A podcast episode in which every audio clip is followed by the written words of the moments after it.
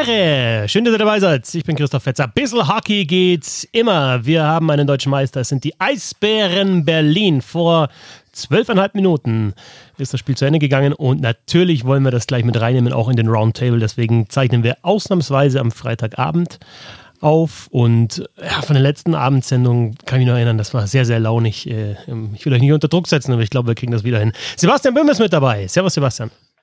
Herzlichen Glückwunsch an den besten Stadion-DJ der deutschen Eishockey-Liga. Ja, Glückwunsch an wer auch immer das ist äh, von den Eisbären Berlin. Kennt ihr den? Der macht das echt gut. Ja, da mhm. kommt auch mal ein bisschen was Rockigeres, ne? ein bisschen was Härteres. Ich finde schon, das, das kann man sich gut anhören. Ja, vor allem was anderes ähm, Rockiges als äh, das ewige, äh, also ich meine, die meisten Stadion-DJs sind ja ungefähr 1997 stehen geblieben und der macht echt gute Sachen. Deswegen finde ich, ist es eine absolut verdiente deutsche Meisterschaft, weil ich da einen schweren Zusammenhang sehe. Ja, und man muss auch sagen, andere Stadien, zum Beispiel Düsseldorf, ich glaube, da hat der Bernd einfach einen Einfluss auf den Stadion-DJ und sagt immer, er muss einmal die 90s auflegen und der macht es dann auch. Bernd Schwickerer, Servus. Äh, guten Abend. Ich möchte sagen, in Düsseldorf laufen keine 90s. Das absolute Signature-Move vom Düsseldorfer Stadion-DJ ist es, irgendeinen Klassiker aus den 70ern, 80ern zu nehmen und den mit so einer äh, Autoscooter-Bums-Musik so unterlegen. Das heißt, wir haben quasi den alten Song, aber so eine ganz, ganz widerliche neue Version davon. Guten Abend. Das macht er selber. Hm. Ja, dann ist es ja wirklich ein DJ. Sitzt der auch dann da mit so einem Nein, Kopfhörer? das sind so? irgendwelche, irgendwelche blöden Remixe. Mashup heißt es dann, oder? Mashup, glaube ich, heißt das, sagen wir Profis dazu. Kann ich sagen. ja, wir Profis von Too Many DJs, um hier mal ja. wieder Popkulturreferenz dann äh, anzubringen. Ja. Ich war, war gerade noch abgelenkt, weil Charlie Flieger auf alleine auf der Bank saß und mir beinahe gemeint hat, dass er das Weinen anfängt, was mich sehr gerührt hätte, aber dann hat er doch wieder gelacht. Charlie Flieger auf weint nicht. Das hat mich, äh, hat mein Weltbild erschüttert. Der hat gar keine Tränen im Körper, glaube ich. Das geht gar nicht. Die, die, sind alle, alle Flüssigkeit ist in seinen Haaren. Ja. Aber für ein paar Wolfsburger ist es doch wirklich, es gab ja das Likens-Interview, um hier ein bisschen mehr Ernsthaftigkeit reinzubringen in die ganze Runde. Es gab das Likens-Interview gleich nach dem Spiel. Äh, Furchtner natürlich, haben wir letztes Mal thematisiert mit jetzt sechs Finalniederlagen. Äh, Wurm ist da schon lange da. Also ein paar, äh, die hat es da schon echt böse erwischt, finde ich. Jetzt wieder verloren in dieser speziellen Saison. Also ich finde schon, dass man da ein bisschen Band äh, mitfühlen kann. Mit Wolfsburger kannst du das nicht mit den Grizzlies mitfühlen. Doch, kann ich absolut. Ähm, gibt ja auch, äh, also an, an, anders angefangen. Ich, mich nervt's hier immer, wenn über, über wenige Fans gelacht wird. Äh, oder sagen wir so, es wird über wenige Fans gedacht, aber dann über die, die da sind. Da denke ich immer so, ja, aber die brauchst du nicht lachen, die sind ja da. Und da gibt's ja zwar wenige, aber auch durchaus treue Fans in Wolfsburg und für die tut's mir dann auch leid, wenn du innerhalb von zehn Jahren vier Endspiele verlierst. Äh, ist schon bitter. Also wir haben ja schon ein kleines Vorgespräch gehabt, der Christoph und ich, als äh, du dich nochmal aus der Kamera bewegt hast. Du hast einen Text geschrieben auch über, oder du hast es zumindest versucht, einen Text zu schreiben über Sebastian Fuchner. Es war, ja. äh, war, war schwierig, ja. was ich nachvollziehen kann, aber diese Statistik finde ich unfassbar. Meiste Playoff-Spiele in der deutschen Eishockey-Liga. Mirko Lüdemann, 181. Die zweitmeisten Frank Höttler, 163, heute zum achten Mal deutscher Meister. Dritter Sebastian Furchner, 157 Playoff-Spiele, kein einziges Mal deutscher Meister. Und wie der das mit Fassung trägt, dann auch diese, diesen Gratulationskur da zum Schluss, äh, wie er da von allen getröstet wird, äh, das, das, muss ja unerträglich sein, den muss es ja zerreißen. Aber das hat er wirklich äh, würdevoll ähm, ertragen. Also Hut ab und großen Respekt an Sebastian Fuchner, einer, der immer so, so, so nah dran war, so oft und heute wieder gescheitert ist. Also ähm, wir machen uns ja gern, ich habe es gerade auch versucht in einem Tweet irgendwie auszudrücken, wir machen uns ja gern lustig über diesen, diesen Idiotensport, den wir halt insgeheim einfach doch so sehr lieben. Und das sind wirklich die Momente da, die finde ich sehr, sehr berührend. Also gerade wenn es darum geht, die zu ehren, die dann äh, verloren haben. Und ähm, bei allem Respekt vor den Eisbären Berlin, die für mich absolut verdient deutscher Meister sind, ähm, die größere Überraschung ähm, ist für mich weiterhin Wolfsburg, dass die so nah dran war, deutscher Meister zu werden, als dass die Eisbären deutscher Meister geworden sind. Es hätte doch ja, irgendwie. Und, ja. Nee, ich wollte nur sagen, äh, das Bittere für Furchner ist ja auch, äh, dass man davon ausgehen kann, dass er nicht mehr so nah dran kommt. Also natürlich ist es möglich, aber wie lange wird er noch spielen? Ein Jahr, maximal zwei. Und dass Wolfsburg dann nochmal ein Sieg vom Titel entfernt ist, ist eher nicht zu erwarten, Gut, wenn, aber das, äh, wenn die haben wir- Saison wieder halbwegs normal gespielt wird. Genau, das haben wir ja eigentlich schon mal gesagt, als Pavel Groß Wolfsburg verlassen hat. Ja. Und vor, vor eineinhalb Monaten hätte das niemand für Möglichkeiten, dass die so nah dran sind. Natürlich ist es ein Ausnahmejahr und ich glaube auch, dass in, einer, in einem Jahr mit äh, drei Best-of-Seven-Serien äh, halte ich es für unwahrscheinlich, dass, ähm, dass die es ins entscheidende Spiel schaffen. Aber äh, also Wolfsburg, gerade aus Nürnberger Sicht, äh, kann man das, glaube ich, ganz gut beurteilen. Wolfsburg darf man, glaube ich, nie abschreiben. Warum auch immer, so ganz genau habe ich das noch nicht ergründet, warum die so stark sind. Aber ich meine, heute war, waren die Eisbären in diesem Spiel die eindeutig aktivere, finde ich, die eindeutig bessere Mannschaft. Und trotzdem gewinnen die das so knapp, wie es nur irgendwie möglich ist. Und bis zum Schluss hat man, hat keiner ähm, die, die Wolfsburger abschreiben können. Da war immer noch immer was, was möglich, war immer noch was drin. Und schon großen Respekt. Das war schon äh, beeindruckend, was die in den Playoffs gezeigt haben. Versuchst du gerade deinen alten, äh, deinen alten Wolfsburg-Spruch hier gerade ein bisschen äh, gerade zu bügeln? Oder was? Ja, ich, ich habe ich hab da noch was gut zu machen, glaube ich. Ja. Ja. Die, die waren, also die waren heute, die waren, waren kein VW Golf, die waren mindestens ein VW Cheddar für mich. Wir sprechen natürlich auch gleich über den deutschen Meister, weil ich finde es ganz schön, dass wir erst mit den Verlierern anfangen, denn man muss ja auch wirklich sagen, und das haben wir in den letzten Jahren ja dann doch in dem einen oder anderen Podcast ab und zu mal getan. Es ist dann doch auch wieder, kann man schon mal den Hut ziehen, was, was da in Wolfsburg über Jahre hinweg passiert ist. Wir sprechen ja immer wieder um Feuchner zum Beispiel, über Feuchner, das ist ein, ein Allgäuer, dann ein, ein Fauser, der da spielt, der da lange spielt. Ähm, Ja, wo kommt der her? Wo kommt der her? Fauser ist aus Nürnberg. Ja, ist freilich, ist jetzt total Nürnberger ist das. Also das sieht er wahrscheinlich nicht so. Äh, glaube ich, mit dem Alter von sechs oder sieben hat er dann Nürnberg verlassen, als es dann, äh, da hat er wahrscheinlich dieses Linde-Stadion nicht mehr ertragen. Ja, aber Naja. Nürnberg und dann hat er in Landshut gespielt, also der hat dann schon auch im Süden gespielt und jetzt spielt er halt schon lange Ja. in, in Wolfsburg und ein Wurm zum Beispiel, die halt schon wirklich lang da sind. Und ja, irgendwas muss es ja sein. Ne? Natürlich ist es ein sicheres, ziemlich sicheres Gehalt, äh, wahrscheinlich auch kein schlechtes Gehalt, aber es ist, denke ich, auch, ja, von damals mit Groß, äh, jetzt mit Fliekauf ähm, und, und, und Cortina, also irgendwas, irgendwas muss ja da auch passen, ne? dass, dass die Spieler sich wohlfühlen und auch so lange da bleiben. Auch wenn, ich habe ich hab auch keine Ahnung, ob Wolfsburg eine spektakuläre Stadt ist. Ich weiß es nicht. Es heißt immer, ja, Wolfsburg, was willst du in Wolfsburg?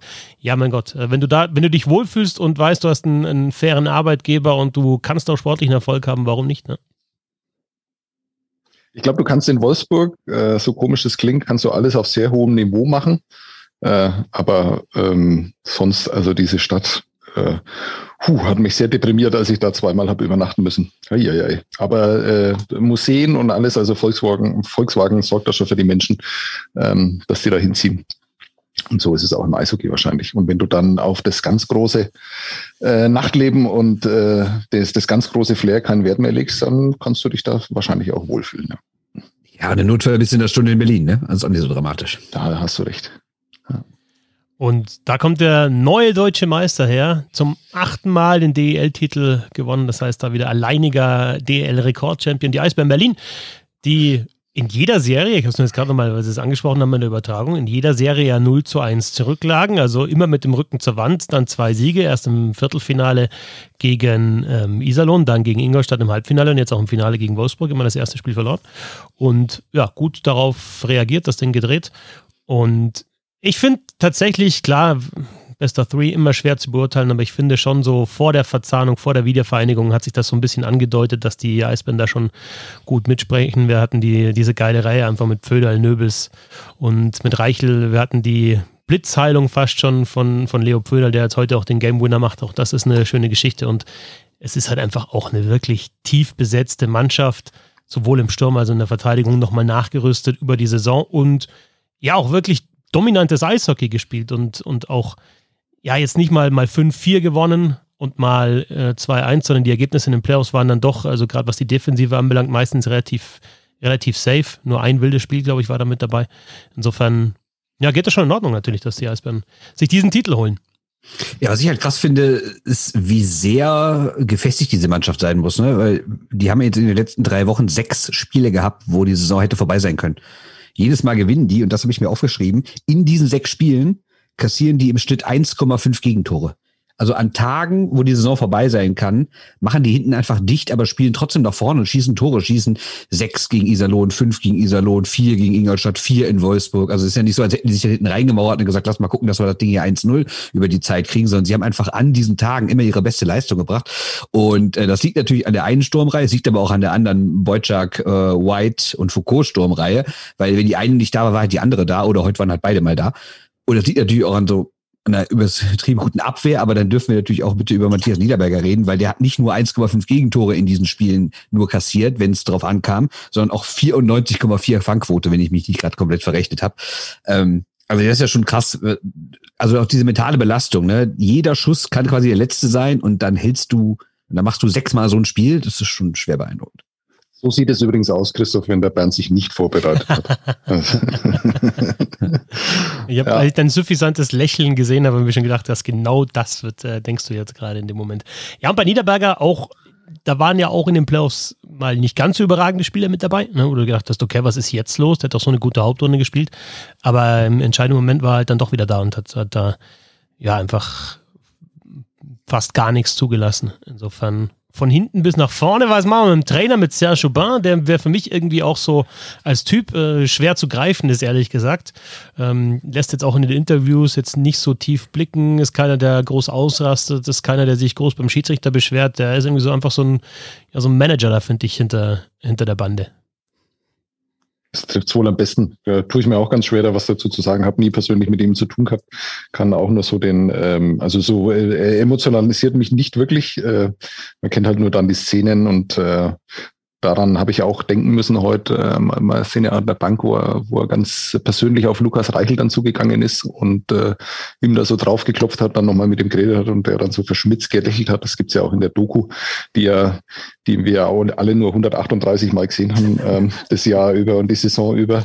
Ähm, da gibt's ja auch die Szenen, wo er dann mit dem Kid redet äh, und ihn aufbaut und sowas. Also ähm, immer schwierig zu beurteilen, haben wir ja auch schon drüber geredet, wie, wie schwierig das ist, die, die, den Einfluss von Trainer wirklich einzuschätzen. Aber äh, ganz schlecht scheint er das nicht gemacht zu haben. Ne? Aber das ist nee, ein guter Punkt. Wenn man mal, wenn man auch mal sieht, erinnern wir uns bitte mal zurück an, an die Sommerpause, wer da alles aus Berlin abgehauen ist. Das heißt, auf einmal hieß, äh, kann das sein, dass die Berliner gar keinen Center mehr haben, so richtig? Irgendwie waren die alle weg. Und das heißt, der hat aus vielen neuen Spielern, so ein Foucault kam ja auch erst später, dabei hat er erst noch in Krefeld unterschrieben, wenn wir das bitte mal nicht vergessen. Ne?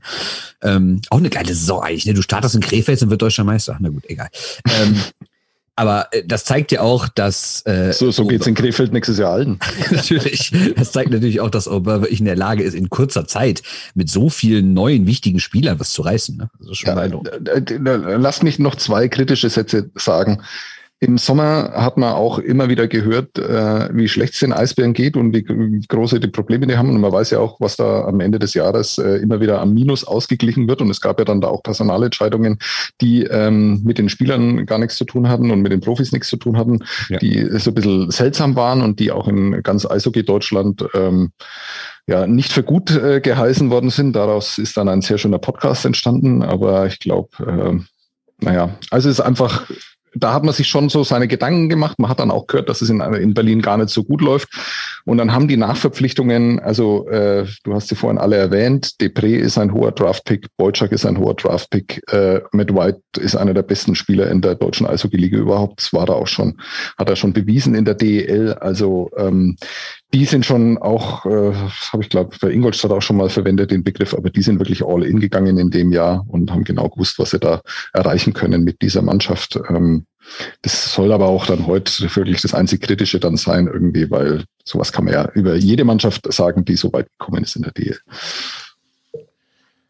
Und sie hatten Gawanke sogar noch zu Saisonbeginn.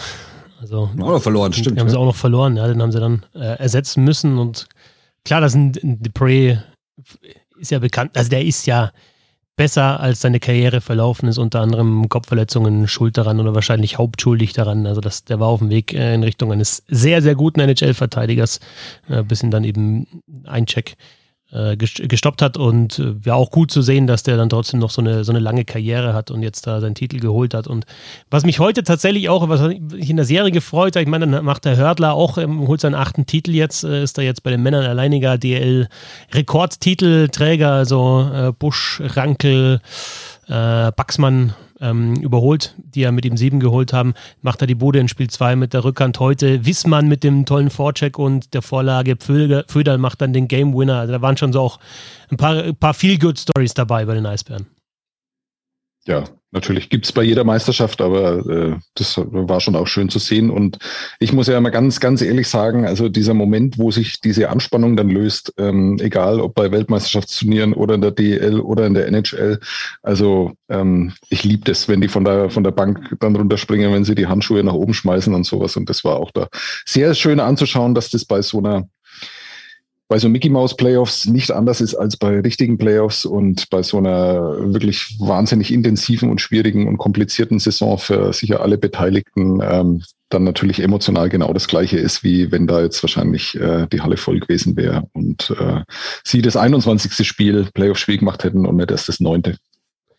Ja, muss ich auch sagen, also aus meiner persönlichen Sicht, ich fand es trotzdem irgendwie alles sehr unemotional. Jetzt nicht von den Spielern her, das war okay, aber ich habe dieses Spiel natürlich eben geguckt, aber ich habe dann ehrlich gesagt auch fünf Minuten lang mal nur so mit einem Auge hingeguckt, weil irgendwie hat's mich dann doch nicht richtig gepackt. Also erstens äh, hat die Serie natürlich nicht so richtig Fahrt aufnehmen können, weil seit einem dritten Spiel schon vorbei ist. Aber dieses Ganze ohne Zuschauer und so, ich weiß, Sie brauchen das jetzt nicht schon wieder zu besprechen, haben wir schon 17.000 Mal gemacht. Aber trotzdem war es irgendwie was anderes. Es, es hat irgendwie was gefehlt für mich. Ja, äh, Tom Wilson hat da gefehlt. Oder ist ja. jetzt die, die, Über, die Überleitung war zu früh jetzt, ne, Christoph? Wir, sind noch nicht durch.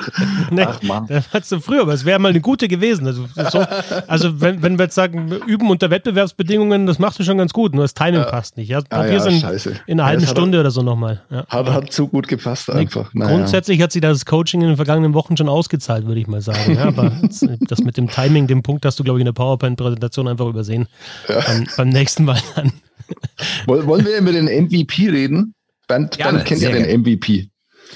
Ja, was heißt kennen? Also wir haben jetzt nicht zusammen gewohnt oder so, ne? Aber der hat ja immerhin bei der DEG gespielt und da habe ich ihn natürlich regelmäßig getroffen und ein unfassbar sympathischer Typ. Also ich finde ihn auch spielerisch super, weil ich stehe ja so, also ich meine, wer, wer nicht, wer steht nicht auf Verteidiger, die den Puck bewegen können, gut laufen können und schießen können aber auch ein guter Typ, ne? Ich meine, der war ja vor in Wien und ähm, da gab es ein Spiel von der DEG, ich weiß gar nicht gegen wen, so völlig unerheblich.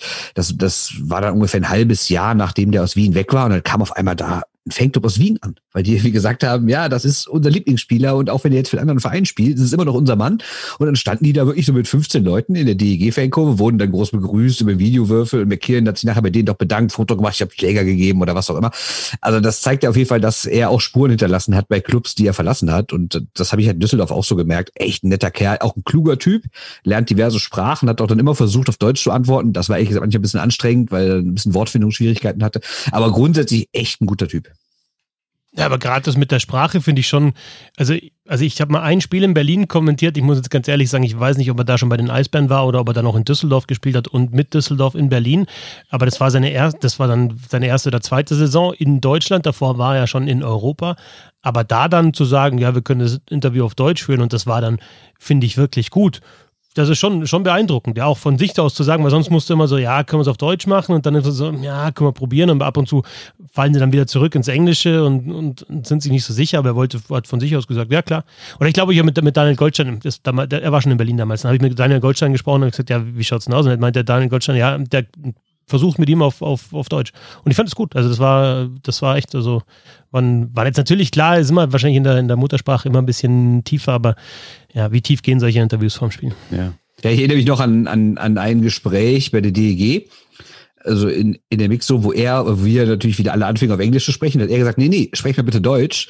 Also auch wenn ich nicht auf Deutsch antworte, aber dann lerne ich es besser, wenn ich es mehr höre. Ne? Das fand ich auch cool sagen. Sind wir uns sicher, ja, dass das ein Eishockeyspieler ist? Ja, der spielt eigentlich ganz gut Eishockey. Also muss ein Eishockeyspieler sein. Aber also auch wieder vom einfach mal drüber reden, wie er denn so Eishockey spielt, ne? Weil ich meine, es gibt ja also äh, bewegliche ähm, Packmovers gibt's ja so wenige in der DL, aber es gibt welche. Ich glaube, was ihn dann echt nochmal unterscheidet von den Cattich und von den Lechtivoris und wie sie alle heißen, von diesen kleineren Verteidigern, ist, dass er so so unglaublich explosiv ist. Also dieses, äh, wo, wo der dann nochmal aus zwei, drei Schritten rauskommt und dann einfach vorbei ist an den Leuten und nicht nur, weil er so viel beweglicher ist, sondern weil er einfach so explosiv ist und weil, weil er da wirklich alles rausholt. Ähm, ich finde, da ist er wirklich fast einzigartig in der DEL. Ähm, natürlich liegt es auch daran, dass er halt jetzt einfach so unglaublich gut in Form war, aber solche, solche Szenen hat man ja davor auch schon gesehen. Es ist ja nicht so, dass der jetzt äh, aus dem Nichts da kam. Also der war ja offensiv schon immer ein äh, sehr, sehr auffälliger Verteidiger in der deutschen Eishockey-Liga. Ich habe ihn vor eineinhalb Jahren, als die Short in the News mich angefragt haben, äh, wer denn der beste Verteidiger ist, habe ich das eingesprochen. Äh, da bin ich äh, ausgelacht worden. Naja, da will ich bloß noch mal kurz daran erinnern. Da war für mich auch klar, dass äh, Deutschland einen neuen Eishockey-Podcast braucht. Naja. Auf diesen Satz hast du hingearbeitet, nachdem du, ähm, mit, als du vor fünf Minuten gesagt hast, wollen wir mal über den MVP, MVP sprechen? Und dann schön so aufgebaut. Alles widerlich vorbereitet, sich selbst den Puck auf die Linie gelegt und dann mit Schlittschuh reingemacht. Aber was, was schon noch speziell ist an ihm, ist halt einfach die Harpune. Also wer schießt denn von den anderen Verteidigern, die den Puck so gut bewegen, so, so gut? Die spielen halt dann den Pass, aber diesen Schuss, also jetzt gerade in Spiel 2 das Ding, wie er das da reinhaut, also das ist schon, das ist schon außergewöhnlich jetzt für, für DL-Verhältnisse. Ja, und vor allem auf, auf verschiedene Art und Weisen. Ich meine, One-Timer haben viele oder einen Schlagschuss, aber er kann halt, er hat doch einen richtig guten, guten Schlenzer halt. Ne? Und was er auch hat, total, was man immer vergisst, das heißt immer vergisst, aber wo die meisten Leute nicht dran denken, wenn sie ihn sehen, der hat auch einen ziemlichen Körper, also der kann einen doch wirklich wegmähen, ne? Also das ist, das ist jetzt nicht nur einer, der wie mit, mit einem Puckabschläger gut ist, der ist auch gut, wenn der Gegner den Puck hat. Und der hat auch wahnsinnig schöne Hände. Habt ihr seine Hände schon mal gesehen? Also ja, die habe ich schon mal gesehen. Ich, ich, ich habe schon Klavier, Klavier, Klavier, Klavierspielerhände. Es, es, es, gab ja, es gab ja äh, vor zwei Jahren gab es ja einen Pokerabend bei der DEG. Da waren Fans eingeladen und die Presse und ich saß den ganzen Abend am Tisch neben Ryan McKeon. Da habe ich seine Hände gesehen. Und ich glaube, ich habe ihn vom Tisch genommen, wenn ich mich alles täuscht. Über das Defensive brauchen wir jetzt nicht sprechen, weil ihr wollt ja nur positiv reden. Ne? Also das, also Hauptstadt Eishockey, äh, wenn ihr den Podcast hört, die kurzen Wechsel haben wir dann öfter mal angesprochen. Also der, der Spieler ist in der Liga, der die meisten zwei Minuten Strafen hat, kommt natürlich dann auch nicht von ungefähr. Also ist vielleicht dann, aber es ist halt einfach das Ding. Ne? Es gibt diese offensiv denkenden Verteidiger und dann musst du ihnen halt einfach einen an die Seite stellen, der der hinten absichert und dann hast du dreieinhalb Stürmer, manchmal vier Stürmer und dann kann das schon funktionieren. Vor allem ist es das Überraschungsmoment, wenn dann doch einer von hinten nochmal kommt, wenn du, du spielst hinter dem Tor rum, so wie bei dem Tor in Spiel 2. Und dann kommt auf einmal der Verteidiger in den Slot rein und keiner äh, nimmt ihn auf, weil der Flügelstürmer vielleicht mal ein bisschen zu faul ist und den Schritt nicht geht. Ähm, war ja auch Thema in der Serie. Ja, Melchiori mit dem Game Winner in Spiel 1, da hat auch keiner richtig angegriffen. Und dann hast du den Verteidiger, der einfach als zusätzlicher Stürmer noch mit dazukommt, als Trailer, wie wir Fachleute sagen. Und äh, das ist dann reinhaut. Äh, die meisten Zwei-Minuten-Strafen in den diesjährigen Playoffs Ryan McKiernan, aber zusammen mit Louis Marco Bree, Jeff Likens und Mark Olver. Wie viele denn? Wenn es wie drei sind, ist mir das egal. Naja, fünf. Also jedes zweite Spiel ein. Na, aber ja. wir reden auch über die komplette Hauptrunde. Also er nimmt schon viele Strafzeiten auch und dann halt teilweise auch so also technische Fouls, Stockfouls, Beinstellen und so weiter. Und das zeigt nie dann, dass er ab und zu defensiv mal zu spät dran ist. Aber gleicht das natürlich damit seinem Scoring aus. Es ist sieben Tore in den Playoffs, also das ist schon echt ein sehr, sehr guter Wert. Und das sind ja gute Playoffs. Und um nochmal auf das Playoff-Format zu sprechen zu kommen, du kannst es hin, hin, hin und her drehen, wie du willst. Du kannst sagen, es ist jetzt deutlich schwerer gewesen in dieser Saison, weil du musst dich viel mehr motivieren, weil keine Fans da sind. Die Motivation muss aus dir selber kommen. Du hast in den Playoffs halt in, in jeder Runde ein Duo-Die-Spiel, was du sonst, da München hat mal Meistertitel gehabt, die sind dann immer mit 4-1, 4-2 durchmarschiert. Die hatten diese Situation gar nicht, dass sie jetzt wirklich ausscheiden können. Das ist natürlich dann schon eine mentale Belastung. Oder du kannst andersrum sagen, ja gut, diese kurzen Serien, Best of Three, kannst auch eine Münze werfen. Aber ich denke, jetzt nach den Playoffs kannst du sagen, nee, du kannst keine Münze werfen. Da ist schon die, die, die, die, die, die Meisterschaft ist verdient von den Eisbären Berlin. Ja, aber man darf natürlich auch nicht vergessen, sie haben sind Meister geworden, ohne die besten beiden Mannschaften der Liga schlagen zu müssen. Ne? Ähm, und wer weiß, ob Wolfsburg eine sieben-Spiele-Serie im Halbfinale gewonnen hätte, dann wäre Mannheim im Finale gewesen und wer weiß, wie es dann ausgegangen wäre. Alles spekulativ, äh, alles okay, Berlin verdient Meister, aber ich sag mal so, die drei Gegner, die sie hatten, waren jetzt auch nicht die typischen drei Gegner, die du aus dem Weg räumen musst, um deutscher Meister zu werden. Ja, ist klar, dass Bernd von Nürnberg und Düsseldorf spricht, ne? Krefeld, meine ich. Krefeld. Ja, achso, ja, stimmt, ja. Genau. Ja. Ja, was ist denn mit diesen beiden besten Mannschaften der Liga, die im Viertelfinale bzw. im Halbfinale ausgeschieden sind? Da gibt es ja ein paar interessante Wechsel. Wir wollen jetzt nicht jeden Kader besprechen, aber gerade diesen Wechsel, der sich andeutet, der glaube ich immer noch nicht offiziell ist. Ben Smith von Mannheim nach München äh, wollen wir schon thematisieren. Und was mich dann auch überrascht hat, dass ein Corbinian Holzer, der ja dann doch eher aus der Gegend von München, ja, im weitesten Sinne, also aus Süden kommt, aus dem Süden kommt, nicht nach München wechselt, sondern nach, nach Mannheim. Und ja, insgesamt auch, also bei München sowohl als auch bei Mannheim gibt es ein ziemlich großen Umbruch jetzt. Viele Spieler, die gehen und der Kader wird in der nächsten Saison jeweils anders aussehen.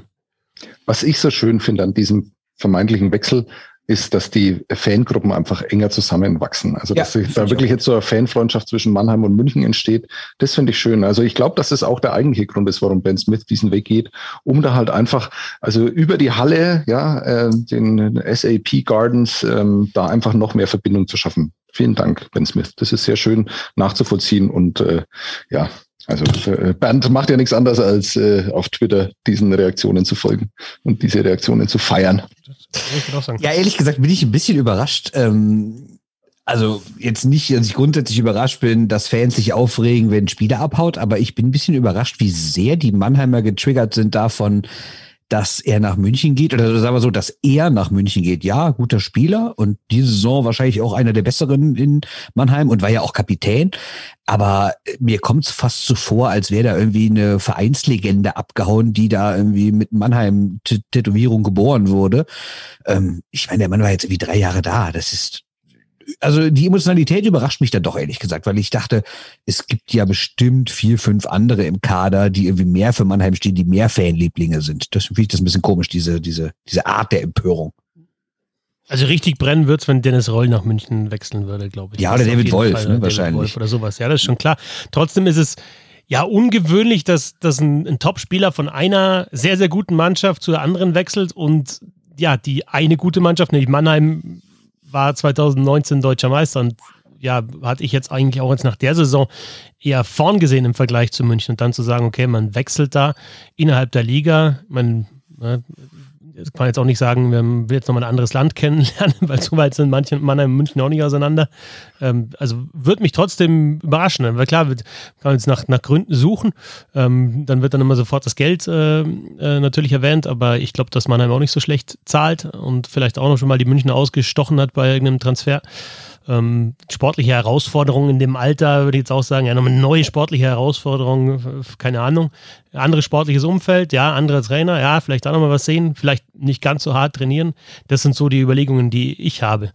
Ja, und dann vielleicht aber auch nochmal dieses Argument, äh, keine Ahnung, dann vielleicht Vertragslaufzeit, dass man sagt, man unterschreibt noch einen Vertrag ja. und die Adler haben zwei, ich weiß es ja nicht, aber die Adler haben zwei Jahre angeboten und München sagt drei oder äh, zwei statt eins oder keine Ahnung, wie das sein kann. Und da kann ich mir dann schon verstehen, wenn du in einem Alter bist und sagst, okay, das ist jetzt nochmal mein, mein letzter Verein eigentlich im Ausland, bevor ich wieder in die Heimat zurückgehe, dann will ich jetzt da nochmal einfach die Sicherheit haben, auch für, ja, für, für, für meine Familie, dass es halt dann, ja, safe bist. Da, du kannst ja auch sagen, hat er Kinder, Ben Smith? Weiß ich gar nicht. Ich glaube schon. Ja, aber also so halt, das, da steckt ja noch was anderes dahinter als Eishockey spielen.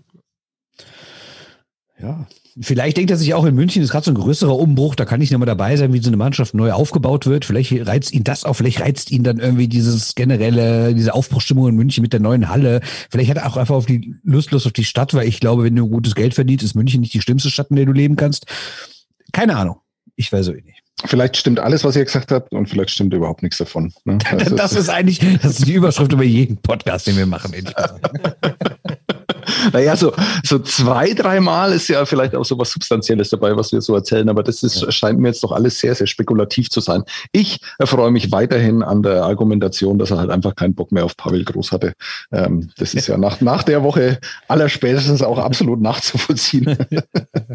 ja, und Scheiße, ich halte das gar nicht für so unwahrscheinlich, ne? Weil ne, es wird, bei SZFM wird ja auch drüber geredet, ähm, dass er dann schon mal so über, überrascht gewesen sei, wie in Europa trainiert wird und äh, na gut, dann auch spe im speziellen Fall, wie unter Pavel Groß trainiert wird.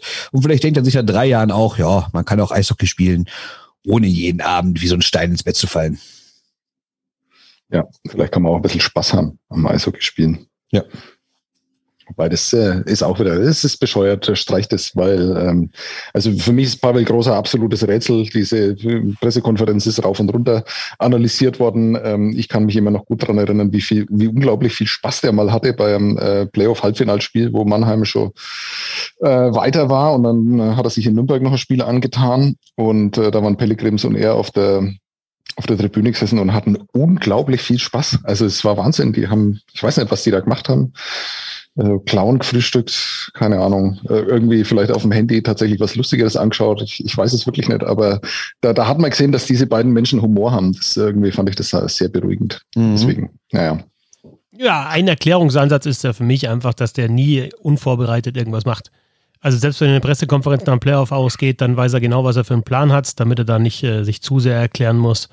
Und dann geht er vielleicht mal in den Angriffsmodus. Also ich glaube, dass bei dem schon relativ viel Kalkül ist und das ist dann einfach ja auch also ein Vollprofi, auch in, in der Beziehung mit im Umgang mit den Medien. Also ich brauche jetzt nicht, nicht, nicht nochmal über die PK an sich reden, aber äh, was äh, ich dann doch interessant finde, ist, wie sehr viel Gegenwind er kriegt. Ne? Also erstmal natürlich von Gerdo Trippke. Ich meine, der hat auch vorher schon mal gesagt, dass er nicht immer einer Meinung ist mit Havel Groß und hat das auch in, in deutlichen Worten gesagt. Jetzt finde ich so Worte wie Paralleluniversum, finde ich schon, ist echt eine sprachliche Steigerung. Dann das Allerwichtigste ist, dass Jan Axel Alavara so deutlich in einer äh, TV-Sendung sagt, dass die Adler Mannheim nicht dieser Meinung sind und da nicht hinter Pavel Groß stehen in dem Moment. Und dann gab es dann auch so ein paar andere Stimmen aus der Liga, aber wichtig sind natürlich erstmal äh, die Ligaspitze und der eigene Verein. Also das hat mich schon überrascht und ich frage mich halt wirklich, ob er damit gerechnet hat, ob er das sogar einkalkuliert hat oder ob er damit jetzt ein bisschen überrascht ist und äh, ja, wer weiß, ob da vielleicht ein bisschen was kaputt gegangen ist in Mannheim. Ne? Weil auch auf der anderen Seite kann man ja sauer sein. Es ist ja nicht nur, dass Pavel Groß jetzt sagen muss, ihr steht nicht hinter mir, sondern Daniel Hopp könnte ja auch sagen, hör mal, Kollege, du hast mich hier mit sehr, sehr krass kritisiert und erst nicht zum ersten Mal. Nicht zum ersten Mal. Ja, nicht zum ersten Mal, genau. Und du hast mich auch relativ doof dastehen lassen, als würde bei uns intern nicht kommuniziert werden. Ne? Das ist auch so was, was mir in dieser Diskussion so ein bisschen äh, zu kurz gekommen ist. Man darf nicht unterschätzen, unter welchem Druck selbst ein maximal emanzipierter Trainer wie, wie Pavel Gross in Mannheim ist. Ja, also in Mannheim ist ein Halbfinale aus mit so einer Mannschaft. Ähm, ja, das ist, äh, da, da kriegt man keinen Schulterklopfen nach der Saison. Also das darf man, glaube ich, auch nicht vergessen. Und er ist ein sehr selbstbewusster Trainer, der natürlich äh, Erfolge vorzuweisen hat. Aber ähm, das ich finde es wahnsinnig interessant und mich würde es total interessieren, was da im Hintergrund im Moment besprochen wird. Ich wäre ja so gern bei einem, bei einem Hop-Großgespräch dabei. Das wäre, oh, das wäre ein Traum. Ja. Das lehnt er sich zurück, das wäre mein Traum. Dana ja, weil, weil ich, ich, ich würde auch gerne wissen, wer da die Ansagen verteilt, weil ich habe natürlich auch schon mal mit Daniel Hopp geredet, aber dann ist der natürlich sehr kontrolliert, sehr ruhig, sehr sachlich spricht er immer. Aber der wird ja mit Leuten, die er gut kennt, hinter verschlossenen Türen eventuell auch anders reden. Und da würde ich mal gerne wissen, setze sich Hopp dahin und sage mal, Kollege, ich zahle hier die Rechnung, ich sag hier, wie es lang geht und du fängst nicht mehr an, mich hier zu kritisieren oder läuft es genau andersrum, dass, dass Daniel Hopp dann irgendwie zuhört, während Pavel Groß nochmal ausrastet? Ich finde es grundsätzlich sehr, sehr interessant, dass sich da in, in, ja, in diesen Wochen, muss man eigentlich sagen, ein bisschen was ändert. Ne? Also Alavara, der dann widerspricht, ähm, von Tripke kommt Contra, kennt man ja sonst nicht, sonst wird das immer unter den Tisch gekehrt. Oder auch in anderen Sportarten. Ne? Jens Lehmann bekommt von Frank Baumann zu hören im Fußball, du warst schon früher ein Vollidiot und solche Sachen, dass man nicht immer so, ja, wir sind alle in einem Boot, wir schützen uns gegenseitig, wir unterstützen das und wenn es mal Kritik gibt, ja, das hat er nicht so gemeint und wieder gerade biegen. Ähm, äh, die Rangers in Richtung NHL, ja, das ist der Tom Wilson-Übergang, den musst du anders machen dann später noch, Sebastian, das ist deine Aufgabe für diesen Podcast. Aber so Sachen, ne, wo du denkst, ups, ja, ist alles richtig, aber kennt man so gar nicht aus dem Sport. Ja, vor allen Dingen, also ich finde, man hat das in letzter Zeit ja häufiger von den Sportlern an sich mitbekommen. Jetzt gar nicht nur im Eishockey, sondern in vielen Sportarten fangen ja an, die Aktiven an sich so ein bisschen aufzubegehren. Gibt ja auch diesen Verein Athleten Deutschland und sowas und im IOC die Athletenvertretung, da gibt's ja auch Kontroversen. Dann natürlich im, bei den Frauen im Eishockey, was da in letzter Zeit abging. Also ich glaube, das ist schon so ein genereller Trend, dass es mittlerweile auch, dass das kontroversere Meinungen auch mal wieder öffentlicher geäußert werden. Natürlich gibt's immer noch die standard langweiligen Interviews, aber mir kommt so vor, als, als würden bei Missständen oder bei Leuten, die sich persönlich angegriffen fühlen, mittlerweile ist die Tünschnur auch ein bisschen kürzer. Kann natürlich auch alles an Corona liegen, dass die Leute generell alle ein bisschen angespannt und angepisst sind. Oh ja. Aber kann auch ein äh, genereller Trend sein. Für uns auch mal, ja, ich, ich glaube, man muss auch als, als Journalist dann aufpassen, weil es mich dann teilweise auch überrascht hat, dass, was in Interviews dann rauskommt, dass du nicht denkst, du denkst, du führst wieder so ein 0815-Interview, ne, und es kommt da nichts und dann kommt auf einmal was, du musst du aufpassen, dass du nochmal nachhakst und sagst, okay, das habe ich jetzt, glaube ich, so noch nie gehört. Das ist was Neues. Haben Sie das jetzt wirklich so gesagt? Meinen Sie das auch wirklich so? Und dann, ja, kommt vielleicht noch ein bisschen mehr zum Vorschein, ähm, weil du sonst immer so, ja, ne, kriegst du deine drei, vier Antworten, ne, nächste Standardfrage, nächste Standardantwort. Ja, musst schon ein bisschen mehr aufpassen in solchen Zeiten. Ja. Hätte ich jetzt einen Übergang, äh, hätte es von mir was kommen müssen? Ja, ich ja, weiß nicht. Du könntest, glaube ich, mal zur Nationalmannschaft überleiten, wenn du heute da warst. Oder irgendwas, ich hätte jetzt ja. irgendwie so, ich wollte irgendwas zurechtlegen mit, ähm, das ist jetzt ein Schuss, der prallt zurück, den kann man verwerten als Rebound wie Daniel Schmölz, aber mir ist nichts eingefallen in die Richtung. Jetzt übertreibt das aber. Mir ist nichts, mir ist nichts gekommen. Ja. Wir haben vorher noch im Vorgespräch darüber gesprochen und ich habe gesagt, dass mich das nervt, diese gebauten Überleitungen. Und insofern, ja. Sebastian, du warst doch heute nicht nur. Ähm, äh, nee, stopp, wir machen es anders. Äh, ob Pavel Groß jetzt schmollt, jetzt ja, oh, der ist, nein, der ist, der ist schlecht. nee, nee, was anderes. Äh, was anderes. Ähm, ja, Pavel Groß da vielleicht so ein bisschen, in dem Fall ein bisschen dicke Lippe ähm, riskiert. Ähm, dicke Lippe. War da nicht heute was im Länderspiel auch mit Daniel Schmölz? Ja, weil Daniel Schmölz so eine dicke Lippe hat, ich verstehe es überhaupt gar nicht. Schläger ins Gesicht bekommen, sieht man das nicht, wenn er auf der Tribüne sitzt. Und da ist sogar Nee, man bekommt worden. da tatsächlich relativ wenig. Dafür müssen wir das Spiel gucken, glaube ich. Ja, genau, ich habe nämlich die ersten zehn Minuten des Spiels tatsächlich damit äh, zugebracht, über Sergei Gustizin ähm, zu äh, recherchieren, weil das einfach großen Spaß macht. Er war im September ja noch äh, in Moskau nachts um 3.30 Uhr neben seinem weißen Mercedes gestanden Mercedes, Mercedes demoliert, äh, Sergei Kostizin auch. da freut er sich. Polizei spricht ihn an und sagt, Sergei Kostizin, ich bin gefahren. Ich habe keine Ahnung, wie ich hierher gekommen bin. Ja, ist mein Auto, aber keine Ahnung, wie ich hierher gekommen bin. Super Geschichte und offenbar nicht die erste, weil er in Montreal ja dann auch noch, hat er halt einfach, der, der, das war reiner Zufall, dass er Drogenhändler war, sein bester Kumpel in Montreal. Ja, also, und warum er da, also warum er da hochgenommen worden ist bei dieser einen Razzia. Und dieser alte Mann, der gar nicht so alt ist, der war heute auf dem Eis gestanden und das hat mich dann doch sehr, sehr äh, fasziniert. Und ähm, ist ja jetzt blöd, dass ich meinen eigenen Text nacherzähle, aber ähm, das Spiel war ungefähr 20 Sekunden alt, da cruist er irgendwie so das eigene Drittel und dann hebt er so seltsam die Hand und ich denke, er fährt jetzt zum Wechsel und dann hat er halt einfach nur einen Spielzug an. Das habe ich nur im Eishockey so noch nie gesehen, hat einen Spielzug angesagt, zwei Doppelpässe danach war der Puck im Tor. Sensationell. Also äh, für mich äh, der belarussische äh, Pavel Dazug, Sergei Kostizin. Fantastisch war das heute. Ja, und ansonsten kann ich mich nur wiederholen. Ähm, keine Entwicklung bei der deutschen Eishockey-Nationalmannschaft. Also tatsächlich äh, viele Spieler ausgetauscht und jetzt dann wieder an einer sehr, sehr abgezockten, ähm, sehr viel robusteren Mannschaft äh, gescheitert und so langsam finde ich schon das. Also man soll Testspiele nie überbewerten, aber das äh, war das fünfte jetzt und die fünfte Niederlage. So richtig geil sieht es finde ich immer noch nicht aus. Ähm, also da, da fehlt noch einiges, äh, vor allem auf manchen Positionen, finde ich. Also Verteidigung. Ähm, ich finde immer noch nicht, dass Marcel Brandt das äh, zeigt, was er in der DL zeigt. Ich finde, dass Simon Sitzemski überfordert ist mit dem Ganzen. Marco Nowak ist überfordert.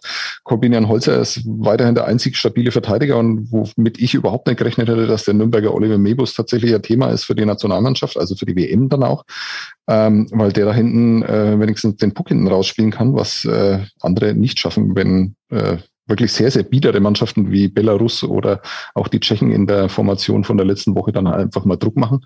Also äh, die haben noch zwei Wochen und da passiert natürlich auch personell noch einiges, aber da muss noch, muss noch einiges passieren dann.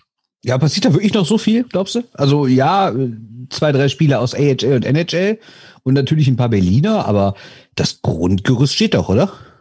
Ja, aber was ist denn das Grundgerüst? Also, äh, das ist ja nee, vielleicht ich, so ein bisschen das ich, Problem. Ich meine nur quantitativ, meine ich, wenn ich nur das Grundgerüst steht, dass da irgendwie, sagen wir mal, von denen, die heute auf dem Eis waren, werden ja bestimmt 12, 13 dann auch zur WM fahren, oder?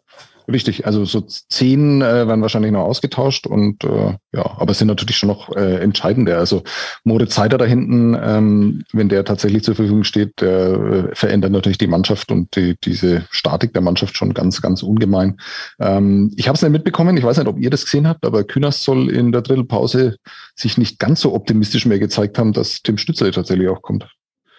Also ist mir ich nicht zugetragen worden. Ja, also ja ich habe dann nur den, den ähm, Christoph Stadler nochmal gehört, der dann äh, aus der Ottawa Sun, glaube ich, ähm, zitiert hat, dass das natürlich auch wieder natürlich auch eine Entscheidung der, der Senators ist, ne? wenn die sagen, ja, nach der Saison, wo du jetzt dann zwischenzeitlich auch nicht optimale Vorbereitung gehabt hast mit der, mit der Verletzung an der Hand, die war ja auch noch im Dezember, ne? bis Dezember rein, um dann zu sagen, nee, jetzt wollen wir eigentlich eher, dass du da gut regenerierst, könnte ich mir schon auch vorstellen. Also das ist immer so, gerade mit den NHLern, also ich, ich war bei, bei, dem, bei einem Testspiel gegen Tschechien, da wollte ich dann auch, eigentlich hatte ich mir vorgenommen, Toni Söderholm danach zu fragen, aber das ist dann immer so, du kriegst dann immer so eine, ja, weiß man ja nicht einfach, man weiß es wirklich nicht. Also bei, gab ja die, die Pressekonferenz jetzt auch letzte oder diese Woche mit, mit Christian Künast, wo es um, in erster Linie um den Corona-Fall ging, aber dann auch um den Kader und dann haben sie auch gesagt, äh, bei, bei, bei Kühnhackel optimistisch, bei Bergmann optimistisch, bei Seider sehr optimistisch, vielleicht sogar fürs erste Spiel.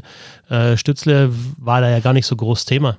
Also gerade wenn es aus Nordamerika ist und aus gerade eben aus der NHL, äh, ist das, ja, Sebastian, kannst gerne weiter spekulieren, ne, was wir vorher gemacht haben, aber ich glaube, das ist tatsächlich immer noch reine Spekulation. Ja, also es gibt ja auch zwei Sachen. Wenn man überlegt, Ottawa spielt am 13.05. zum letzten Mal. Und das ist ja in der Nacht, also muss man quasi schon den 14.05. rechnen für Europa.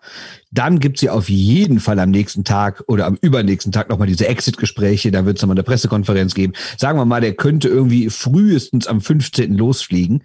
Dann wäre der wahrscheinlich unserer Zeit, wäre der, sagen wir mal, am 16. da. Dann noch sieben Tage Quarantäne ja, ich meine, natürlich hätte der dann noch ein paar WM-Spiele, aber ob sich das so wirklich lohnt. Und der zweite Punkt, was ich ja vor Wochen schon mal gesagt habe, wer sagt denn, dass die NHL-Teams sagen, hm, in der globalen Pandemie irgendwie nochmal durch die Gegend fliegen. Ja, Impfungen haben angefangen und in vielen Ländern sieht es besser aus als noch vor einem halben Jahr.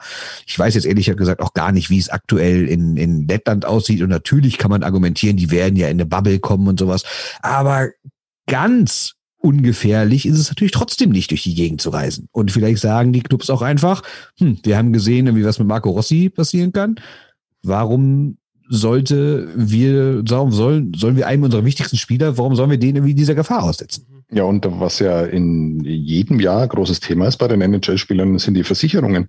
Auch das, ja, stimmt. Da braucht ja keiner davon ausgehen, dass in einem Pandemiejahr diese Versicherungen äh, geringer ausfallen. Die fallen ja höher ja, aus. das Gegenteil, ne? Ja, ja genau. Und äh, ich glaube, das ist dann halt auch sowas, dass äh, du natürlich so einen hohen Draft-Pick äh, wie Tim Stützle, wo du dann sagst, okay, wenn ihr den wollt, dann müsst ihr halt auch richtig zahlen dafür.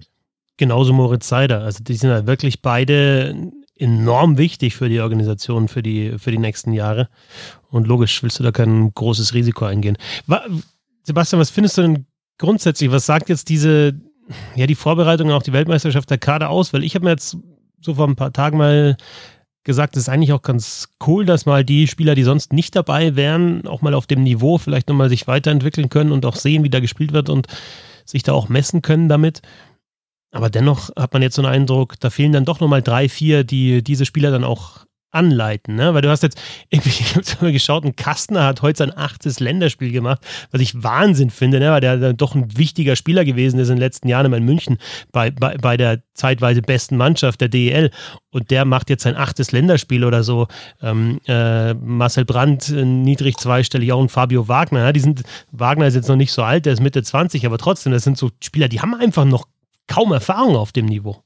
Ja, ja, Schmölz ja auch. Ja. Ähm, ähm, vielleicht, vielleicht bin ich dazu hart in, in meinem Urteil, aber Kastner war heute überfordert.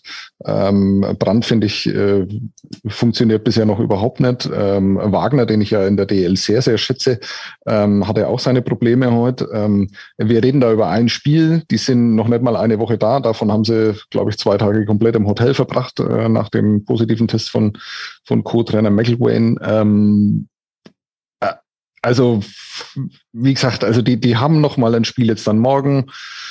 Äh, dann wird sich die Mannschaft eh noch mal verändern. Aber ähm, gab gibt gar nicht so viele Spieler, die jetzt bisher so diese erste, die erste Testphase so wirklich genutzt haben, um sich da ins Gespräch zu bringen, bis auf Daniel Schmelz, der halt heute zum dritten Mal in, in fünften Spielern getroffen hat, der aber sonst jetzt auch nicht so wahnsinnig auffällig ist, aber das ist halt Daniel Schmelz, ne? Also ich meine, der fällt ja nicht immer beim Jubeln auf. Also da haben ja alle anderen mehr jubeln müssen, äh, dass man überhaupt gemerkt hat, dass da das Tor gefallen ist. Er selber hat es halt eher so registriert. Ja, normal halt reingeschmölzt, wie immer. Dreiseitige Emotions, meinst du? Ja, ja, ist, ist tatsächlich so. Also, ja. Also, wie, wie gesagt, äh, ja, gerade also auf der Mittelstürmerposition und äh, auf der Verteidigerposition. Man darf natürlich auch nicht vergessen, also diese erste Reihe hat heute mit äh, Leubel, Plachta und ähm, Eisenschmidt ja äh, auf dem Papier sehr gut ausgesehen. Aber ist ja auch logisch, dass die jetzt da vielleicht auch noch nicht das allergeilste Spiel dann da haben, nach einer Woche jetzt ähm, mit, mit der Enttäuschung noch da raus zu sein und sowas. Äh, da entwickelt sich ja dann vielleicht auch noch mal was. Ähm, also so, so schlecht ist ja der Kader nicht. Was ich nicht ganz verstehe, also Andi Eder hat heute äh, keine Chance bekommen. Ähm, keine Ahnung, was da der Hintergrund ist, äh, aber ich gehe mal schon davon aus, wenn das das vorletzte Testspiel, dass das schon auch so ein bisschen ein Zeichen ist. Mal sehen, ob der dann morgen spielt.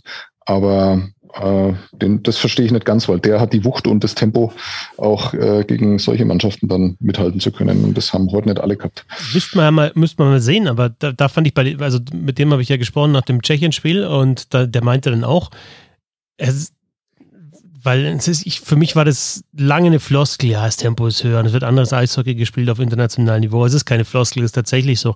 Und er hat dann auch gemeint, ja, es war gegen die Adler Mannheim leichter, die Scheibe ins gegnerische Drittel zu tragen, als jetzt gegen diese Tschechen, die ja auch nicht in Bestbesetzung gespielt haben, weil einfach es sofort erkennbar war, dass alle fünf Feldspieler mit aller Macht einfach verhindern wollen, dass du mit Puckbesitz ins gegnerische Drittel reinkommst. Und das, was Eder ja selbst im Halbfinale gegen Mannheim immer wieder gemacht hat, Scheibe, abge Scheibe abgeholt, nach vorne gegangen, äh, das ist ihm da dann auch nicht gelungen. Ne? Das ist dann immer so, du kannst dieses, du kannst sagen, ja, das ist ein Spielertyp, den, den bräuchtest du eigentlich, ganz sicher, aber eigentlich brauchst du dann einen Dreiseitel, der das ja auch macht, aber halt einfach auf hohem Niveau in der NHL.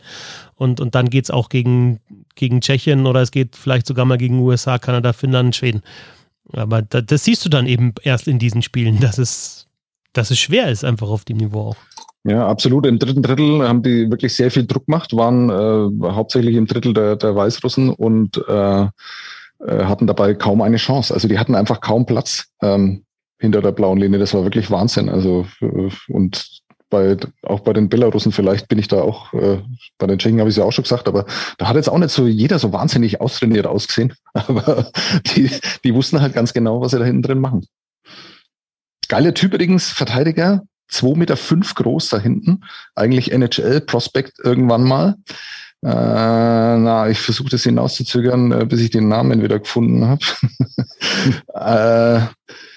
äh, äh, Falkowski heißt er unfassbar. Zwei Meter fünf groß, einen unglaublichen Schlagschuss. Äh, hat es aber in Nordamerika in fünf Jahren halt über die ECHL nicht hinausgeschafft, obwohl er relativ hoch gedraftet wurde. Wahnsinn. Also das finde ich immer geil. Da äh, geile ich mich an den anderen Mannschaften immer eher auf und äh, verfolge dann solche Spieler dann immer, weil ich das wirklich faszinierend finde. Zwei Meter fünf Zentimeter kleiner als Oliver Mebus. Kann man mal drauf sagen, haben die mal nebeneinander gestanden? Äh, nee, der Falkowski ist auch ein bisschen, ein ganzes Stück breiter, deswegen sieht er irgendwie noch ein bisschen beeindruckender aus. Also echt äh, gutes Powerplay auch organisiert, trotz seiner Größe, beweglich, gute Pässe, äh, starker Mann. 20 Punkte in der KL in 37 Spielen dieses Jahr. Also wenn man hm, wirklich nichts anderes zu tun hat, äh, als äh, Belarus-Spiel bei der WM anzuschauen, mal auf die Nummer 7 achten. Ja, aber das sind ja auch also es sind, glaube ich, alleine elf von Dynamo Minsk mit dabei. Die spielen KL. Also sind es auch nicht so, du kannst natürlich sagen, ja, die sind aufgestiegen letztes Jahr oder vor zwei Jahren und die musst du wegputzen.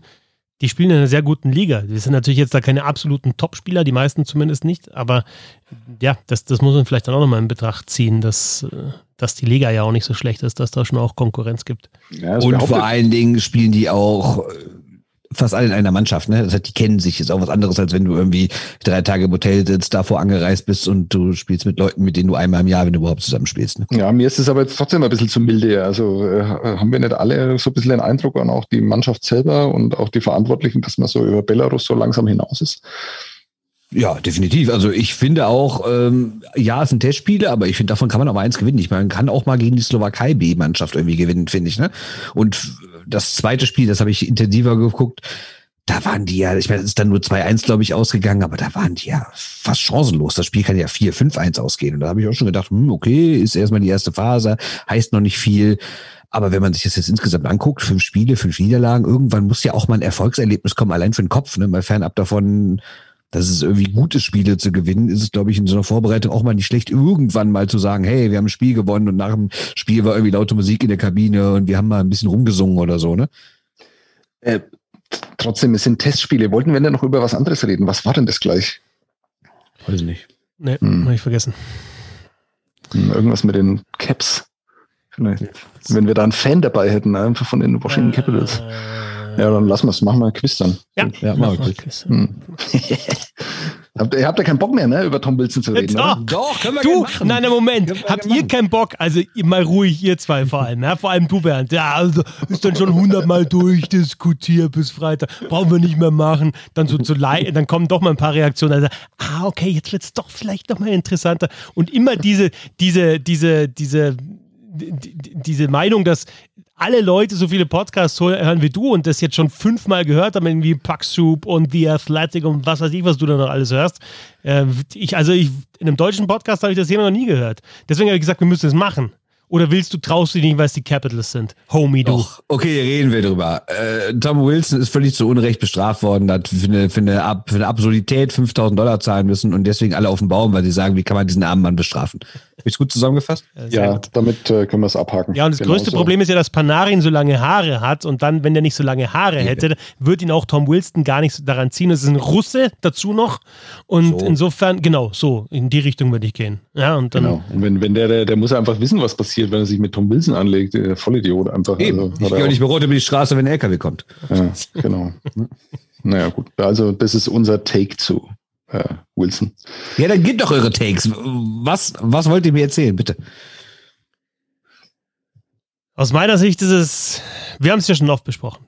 Die, die, die Frage ist doch immer, die, aus der, aus der, aus der Spielerbubble selber oder von solchen Typen wie Tom Wilson oder jetzt auch vom Brandon Pruss zum Beispiel, der sich ja auch ähm, geäußert hat, heißt immer, ja, wir brauchen das, weil die Spieler müssen selbst das regeln, weil es sonst keiner regelt für sie. Es gibt keine Sperren, es gibt keine äh, Liga, die irgendwie die Spieler verteidigt. Deswegen muss man das selber verteidigen. Deswegen passiert dann sowas wie im zweiten Spiel zwischen den Rangers und den Capitals, dass es völlig klar ist, dass jetzt, also die stellen sich gar nicht hin zum Bulli, die nehmen den Schläger gar nicht runter, weil du weißt, ab dem ersten Moment gibt es die Rauferei. Und dann wird es geregelt und jetzt ist alles ausgerollt. Nein, ein Scheißdreck ist es, weil die Aktion von Tom Wilson, dass du einfach einen kleineren Spieler, äh, technisch besseren Spieler, aber kleineren Spieler, ähm, packst und ja aufs Eis donnerst mit dem Kopf voraus, hat mit dem Spiel selbst, das ist jetzt meine persönliche Meinung, hat mit dem Spiel selbst überhaupt nichts zu tun. Null. Das ist eine Aktion, die ist, da ist das Spiel abgebrochen. Wenn jetzt einer sagt, ähm, ich, ich fahre nochmal einen Check oder so und ich fahre vielleicht auch einen späten Check, dann sagst du, okay, Checks gehören zu dem Spiel dazu, dann lasse ich dann noch mit mir drüber diskutieren. Aber diese Raufereien nach dem Pfiff, diese Crush-Checks, die aus meiner Sicht auch keine Härte äh, darstellen, sondern einfach feig sind. Wenn du einen am Boden, der am Boden legst und du haust ihm den Schläger in den Rücken oder auf den Kopf drauf auf das Eis, was hat denn das mit Härte zu tun? Aber das ist, es, es wird einfach zu wenig geahndet, es wird nicht mit Sperren geahndet. Insofern, ja, haben wir das weiterhin und das, das nervt mich. Und hält sich da total zurück, ne? Was willst du hören? Äh, ich finde es ich tue mir da wahnsinnig schwer, weil man wirklich jede einzelne Szene ausdifferenzieren muss und ähm, das macht's so mühsam und das, das langweilt dann natürlich auch wahnsinnig.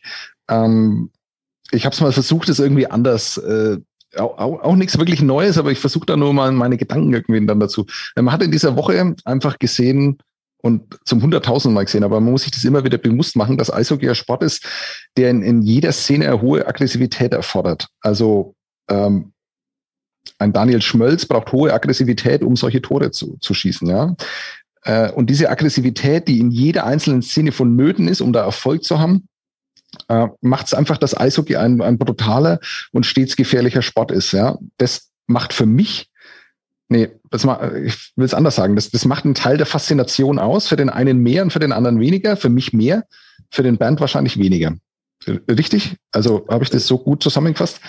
Hm, ja, schwierig. Also ich habe kein Problem mit Härte. Ich, also ich, ich mag auch gut ausgeführte Checks und sowas. Ne? Ich mag halt alles, was. Also das, das hört jetzt doof an, aber ich finde, die Sachen, die verboten sind, die sind schon zu Recht verboten. Und äh, die sollten. Das einzige Problem ist, dass, dass es halt nicht konsequent umgesetzt wird. Ne? Also wie gesagt, kein Problem mit, mit also mit einem harten Open Ice Hit zum Beispiel. Ne? Ist alles cool.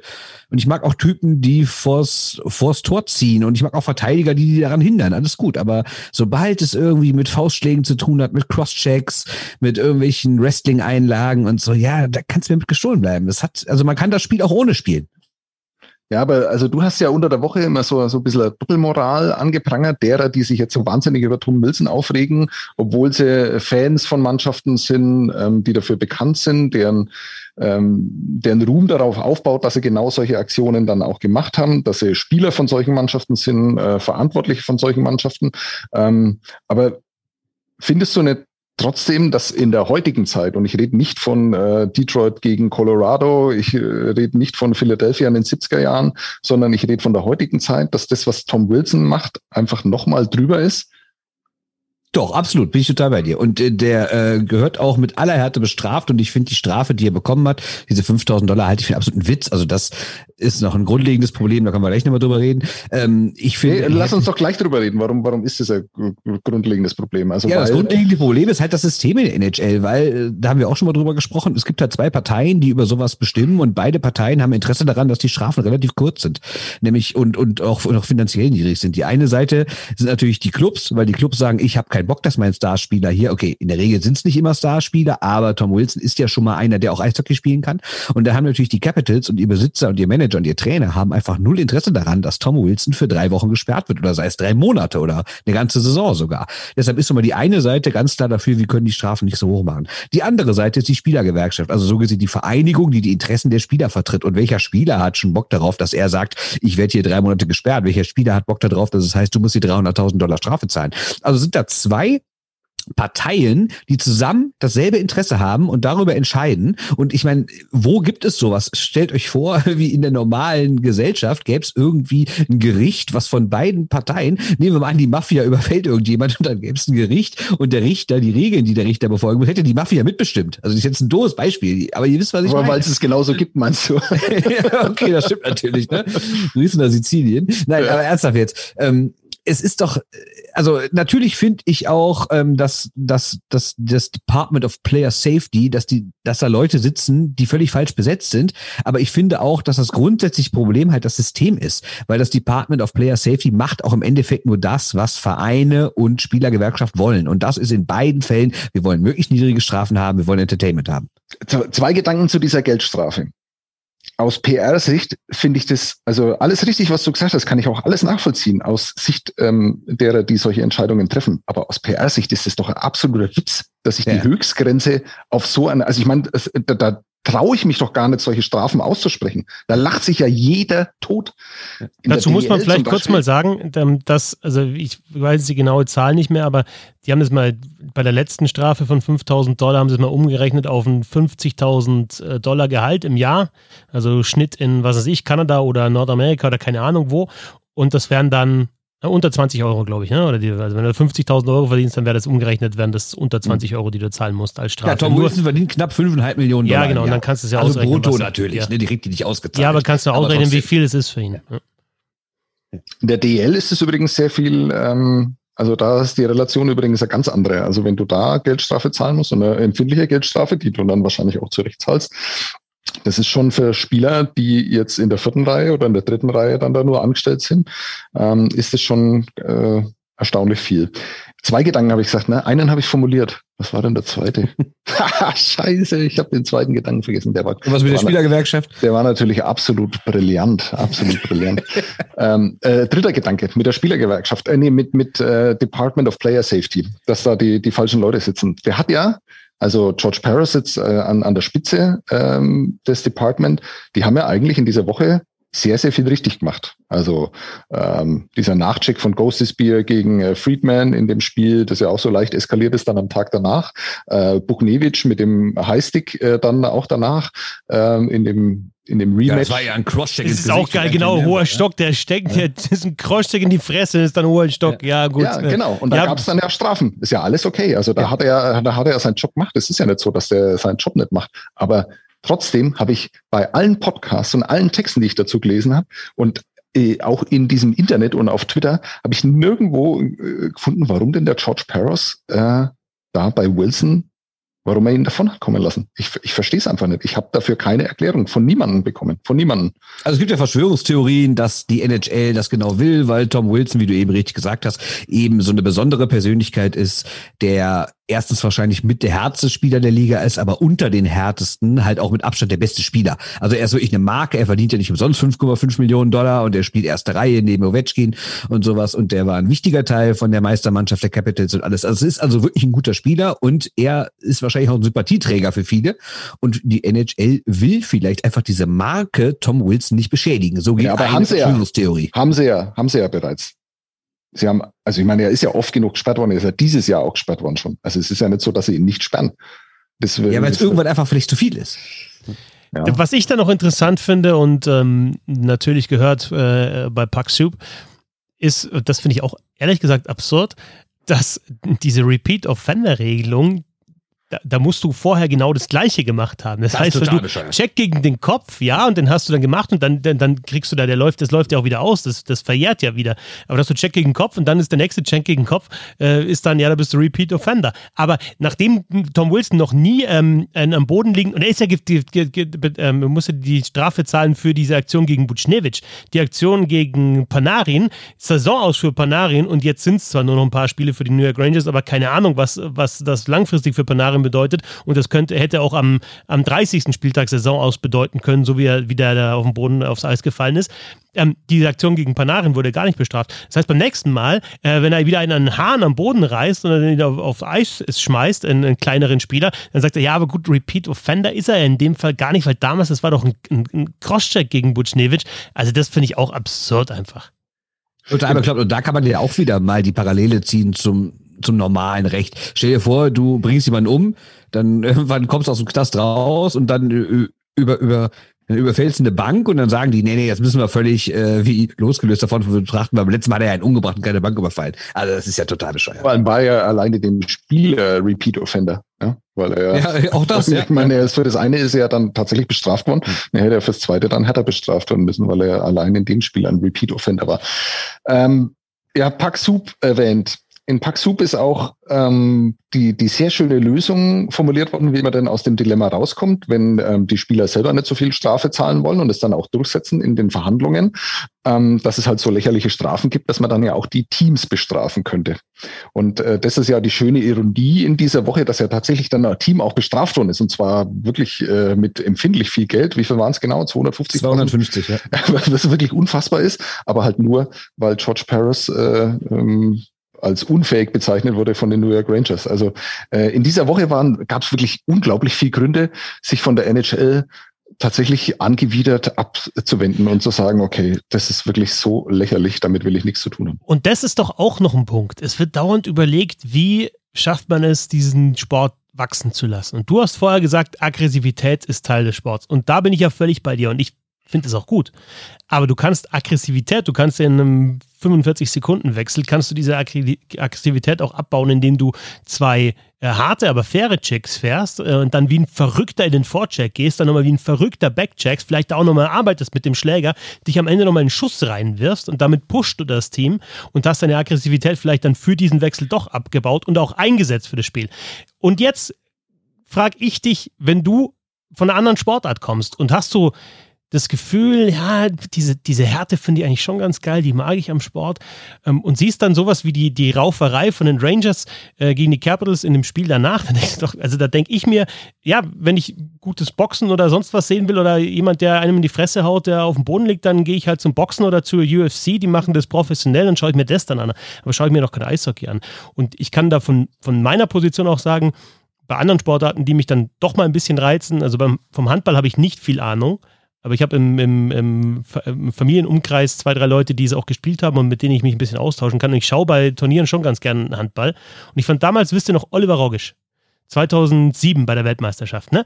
Äh, ich, ihr wisst ja, dass ich dann doch auch eher so Verteidigungsaktionen und einfach so pushende Aktionen ganz geil finde. Und da stand dieser Rogisch und im, ohne dass ich eine Ahnung hatte, wo der herkommt und ohne dass ich eine wirkliche Ahnung von dem Sport hatte, habe ich mir gedacht, okay, da steht einer, der ist alleine durch seine Präsenz und das, durch das, was er tut und durch das, dass er die Mannschaft pusht und dass er da mal einen Wurf blockt oder einen festhält, allein dadurch hat der eine Wirkung auf die Mannschaft. Aber das ist kein, wenn ich jetzt, und das fand ich gut, ja, und dann sage ich, dem mag ich, ja, so Sport, das finde ich gut, das ist eine gute Verteidigeraktion. Aber wenn der jetzt irgendwie so versteckt die ganze Zeit jedem, jedem irgendwie auf die Nase gehauen hätte mit dem Ellbogen, hätte ich auch gedacht, okay, das brauche ich dann nicht. Also es gibt doch verschiedene Möglichkeiten, solche Aggressivität auszuleben im Sport. Ja, aber gefährliches Halbwissen Teil 1231. ähm, von dir also oder von mir? Wenn, äh, von uns allen jetzt, glaube ich, in dem Fall. Also, äh, wenn, wenn Handballer wüssten, wer Tom Wilson ist, dann glaube ich, ist die Wahrscheinlichkeit relativ groß, dass sie Oliver Roggish als den Tom Wilson des Handballs bezeichnen würden, weil ich glaube, der war einfach eine absolut fiese Drecksau und das wird man im Handball einfach auch als Auszeichnung äh, sehen. Also ähm, ich weiß nicht, ich verstehe, auf was du hinaus willst, aber ich glaube, das Beispiel ist ein bisschen unglücklich gewählt, weil im Handball kannst du äh, auf dem Niveau, wie Oliver Roggish verteidigt hat, nur verteidigen, wenn du halt auch ganz genau weißt, wie du anderen wehtun kannst. Ja, Lass uns mal zum anderen Ja, aber im Sport, oder? Doch, doch in der, mit einer Aktion, die dann doch noch irgendwie zu dem Sport gehört. Und ähm, dann, dann ist halt vielleicht einer, der, was ich, ein Kronwall, der früher die Leute zerstört hat mit seinen Checks, na klar, der auch eine Auswirkung auf das Spiel und, und, und hat sich ja. äh, Respekt verschafft. Aber nicht, weil er einen irgendwie mit dem Kopf voraus aufs Eis geschmissen hat. Und Drogic stand doch auch eher kann, weniger. Kann kann man, kann man, glaube ich, wahrscheinlich mal die Statistik aufmachen, wie viel Man Games Lost äh, ähm, Cronwall ähm, verursacht hat und wie viel Tom Wilson verursacht hat. Also wahrscheinlich hat Cronwall in seiner Karriere nicht weniger Menschen verletzt und auch ernsthaft verletzt als äh, Tom Wilson. Äh, das meine ich nur. Also die, die, die Linie ist halt extrem fein äh, zwischen Brutalität und Aggressivität im Eishockey. Und äh, ja, also ich fand, mich hat es angewidert. Mich hat es absolut angewidert, was Tom Wilson da gemacht hat. Ähm, ich gehöre aber tatsächlich auch zu dieser Fraktion, die sagen, sowas wirst du im Eishockey immer haben. Immer. Nein, eben nicht. Also mich hat's auch angewidert und wie gesagt, ich finde auch, dass er gesperrt werden muss. Aber wir müssen trotzdem auch mal über eine andere Verantwortung reden und dann kommen wir wieder zu dem Punkt, den du eben gesagt hast. Und dann sind wir auch an dem Punkt, dass man es irgendwie vermeiden kann. Die Teams müssen viel mehr in die Verantwortung genommen werden. Erstens mit Strafen, dann fand ich, um zum 17. Mal hier Paxu zu zitieren, fand ich den Vorschlag äh, von Sean McIndoe sehr gut, der gesagt hat, ähm, wie ist es denn, wenn ein Spieler gesperrt wird, dass du den nicht ersetzen darfst? Mhm. Dass du wirklich dann ein Team auch mal leiden muss, wenn zum Beispiel Beispiel heißt, ja, dein Spieler ist zwei, zwei Monate gesperrt, ihr spielt zwei Monate mit einem Mann weniger. Ja? Also das würde dann, glaube ich, schon mal für ein Umdenken sorgen. Und vor allen Dingen muss man endlich mal anfangen, die Teams in Verantwortung zu nehmen. Also natürlich, ich will Tim, äh, Tom Wilson nicht aus der Verantwortung nehmen, weil er ist der, der den Check fährt, er ist der, der Leute kaputt macht und er gehört bestraft und gesperrt und alles, gar keine Frage. Aber Tom Wilson ist natürlich auch ein Typ, der eine Rolle besetzt innerhalb des Caps-Teams. Und deshalb finde ich, müssen die Capitals dafür auch äh, bestraft werden. Und andere Teams, deren Spieler Scheiße bauen, müssen bestraft werden. Und auch über richtig dicke Geldstrafen. Und vielleicht sogar mal über einen Punktabzug oder sowas. Was meinen Sie, ja. wie schnell das denn aufhört? Weil es ist doch, also ich finde es immer kurios, wenn mir erzählt wird, dass Eishockey so ohne nicht funktionieren würde. Guckt euch eine Weltmeisterschaft an. Da gibt's in der kompletten, kompletten Turnier nicht eine einzige Schlägerei weil es halt beim IHF sofort ganz anders bestraft wird. Aber es gibt Checks, die weit drüber sind. Es gibt immer wieder brutale Aktionen, auch bei Eishockey-Weltmeisterschaften. Gibt es, absolut. Aber du brauchst dafür doch nicht diese Polizei. Wenn ich John Scott die Tage gehört habe, der irgendwie erzählt, ja, so Typen wie mich, die braucht es, weil als ich auf dem Eis war, da wurde so ein Starspieler wie Panarin aus meiner Mannschaft wurde nie attackiert, weil sie wussten, sonst kommt Scott. Lächerlich. Das ist doch das gleiche dumme Argument wie von der NRA, die dann irgendwas erzählt ne, mit äh, äh wie kann man einen schlechten Typen mit einer Waffe aufhalten mit einem guten Typen mit einer Waffe?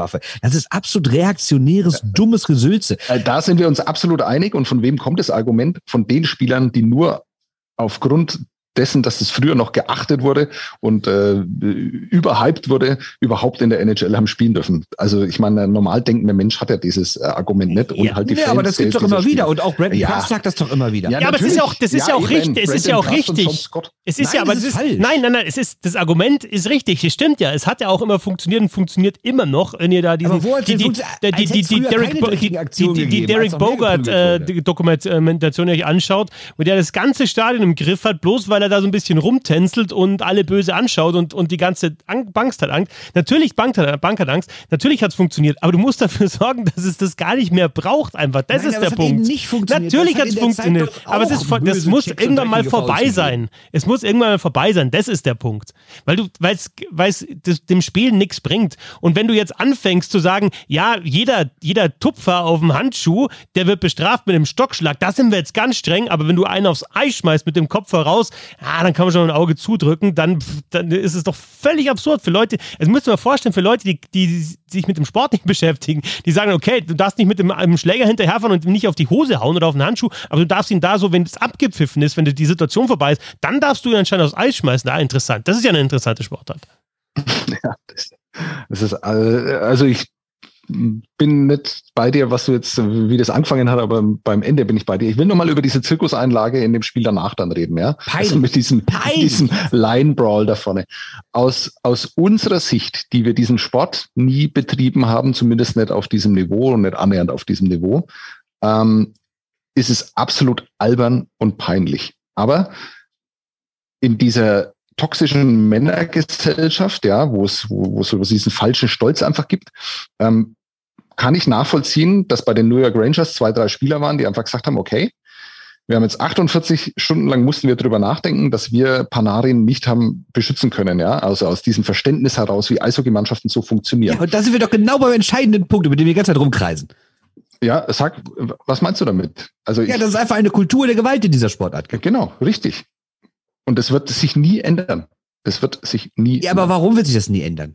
Es ist doch möglich, es zu ändern. Weil sich Sebastian im Podcast selbst so sagt, es wird sich nie ändern. Wir können, wir können jetzt stundenlang darüber diskutieren. Wir, ja, passt Nein, schon. weil das in diesen, in diesen Spielern einfach, das ist in dem Spiel, das ist in der DNA dieses Spiels verankert. Über die Aggressivität, die du brauchst. Warum prügeln die Footballspieler denn nicht? Äh, Brutalität. Ähm, ich glaube tatsächlich, dass erstens mal mit den Pausen dazwischen, die du ja beim Football dann immer wieder hast, also das nimmt ja immer wieder die Aggressivität raus. Also wie, wie lange dauert der Spielzug im, im Football? Ja? Also. Warum prügeln sich Rugby-Spieler nicht?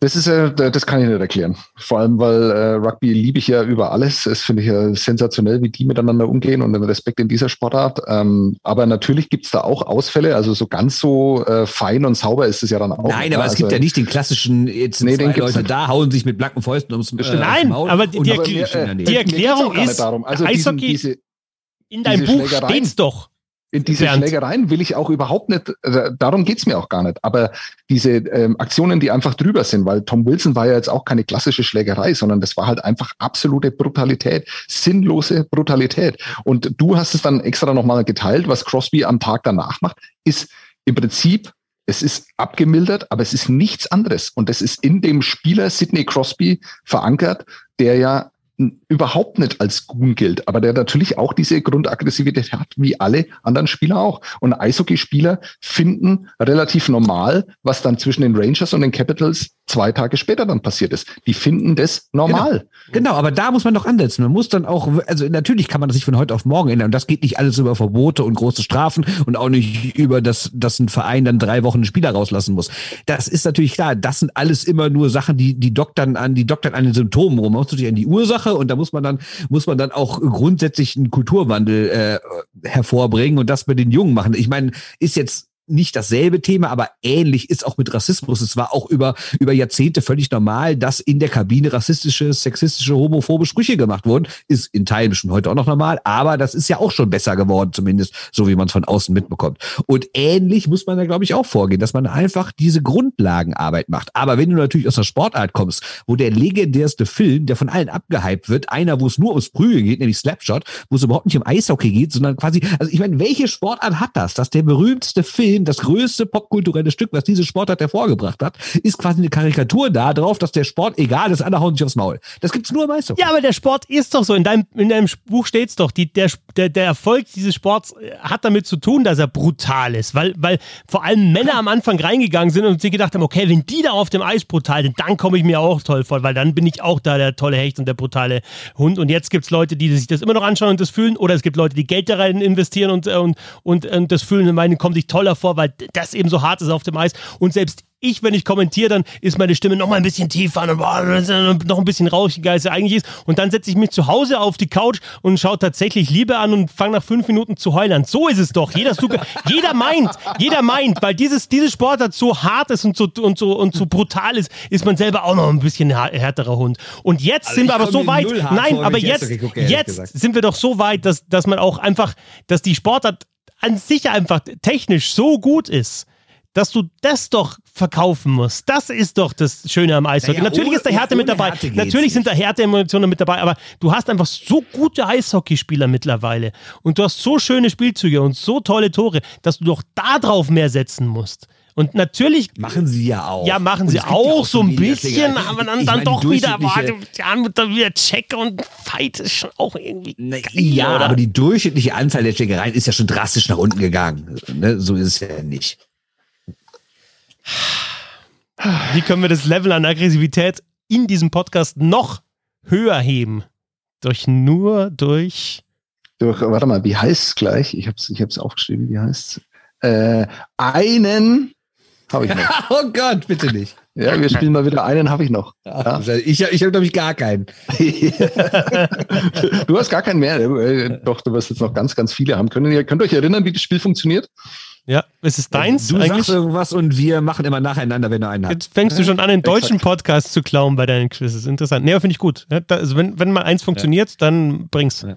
Das wird noch öfter jetzt dann der Fall sein, weil ich finde, diese, man muss bei seinen Erfolgsrezepten bleiben und äh, das letzte Ja. Mal, glaube ich. Deshalb reden wir drei über Eishockey. Ja. Genau. Also äh, wir machen sieben Runden, ne? Best of Seven. Ähm, äh. Erklär's noch mal kurz für die Leute, die vielleicht jetzt erst, die Also, 2000 ich- jetzt in der letzten ich, Woche dazugekommen Ich sind. gebe eine Kategorie. Regel 1 ist, der Fetzi hat seinen Computer auf und Ah. äh, checkt Google, Wikipedia, Elite. Ich habe ja kurz, mal kurz, warte mal, ich habe ja kurz, weil ihr, das haben wir nicht aufgezeichnet, das Vorgeplänkel, aber da habt ihr ja mir gesagt, dass ihr zwischendrin vor der Sendung euch noch WhatsApp hinter hin und her schreibt, um da die ist Antworten ein bisschen ab, passiert. Ab, von Antworten abzusprechen, um mich dann in die Pfanne zu hauen.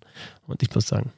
Also das wäre natürlich heute sehr, sehr leicht dann äh, zu bescheißen, weil ich gebe euch jetzt dann eine Mannschaft vor, irgendwas Historisches, wo es äh, Dinge aufzuzählen gibt ähm, und ihr werdet nach und nach äh, Spieler, Begebenheiten, was auch immer, ich glaube diesmal sind es tatsächlich fast ausschließlich Spieler, aufzählen und äh, wenn einer nicht mehr kann, hat der andere gewonnen. Ganz einfach. Ähm, äh, deshalb einen habe ich noch und dann werden wir sehen, wie viel ihr noch habt. Und wir fangen ganz, ganz einfach an, nämlich mit der Mannschaft des Vizemeisters äh, aus der deutschen Eishockeyliga. Das kann natürlich jetzt sehr lang dauern, aber ihr müsst ja alle aufzählen. Die Spieler, die beim EHC Wolfsburg, den Grizzly Adams, äh, die wahrscheinlich schon seit zehn Jahren immer so heißen, ähm, äh, in, zum Einsatz kamen in den Playoffs. Das kann natürlich sehr leicht werden und ihr könnt brillieren, aber es kann auch wahnsinnig peinlich werden.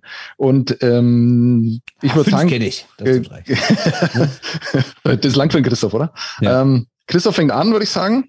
Und äh, die Spieler des EHC Wolfsburg. Der guckt schon wieder so nach unten. Der hat doch Wenn, wenn ihr jetzt, ich habe keinen Stift dabei, ich habe mir keinen Stift mitgenommen und wenn ihr jetzt was hört oder du siehst was, dann liegt es daran, dass ich die, die genannt wurden, mir in einem Word-Dokument, das komplett weiß ist, mir aufschreibe. Und jetzt mal ohne Witz, jetzt ist es Genau wirklich kein Witz so mehr. ist Wenn du das. mir unterstellst, dass ich hier bescheiße, dann, dann rücken wir jetzt dann echt mal zusammen mit zwei. Ja? Sebastian Feuchner, Siehst du, diese sinnlose Gewalt. ruck mal zusammen. Das wollte ich eigentlich sagen. Genau. Genau, und darum geht's jetzt, dass das ein bisschen schneller geht, weil das ist ja hier wirklich Ja, Sebastian wir den Nachnamen. Aufwärmrunde. Nee, nee, nee, wenn, da- wenn dann voller Name, das ist ganz wichtig bei dem Spiel, finde ich. Ja, Ach also Scheiße. Sebastian Fuchner. Das ist den Strahlmeier. Jeff Likens.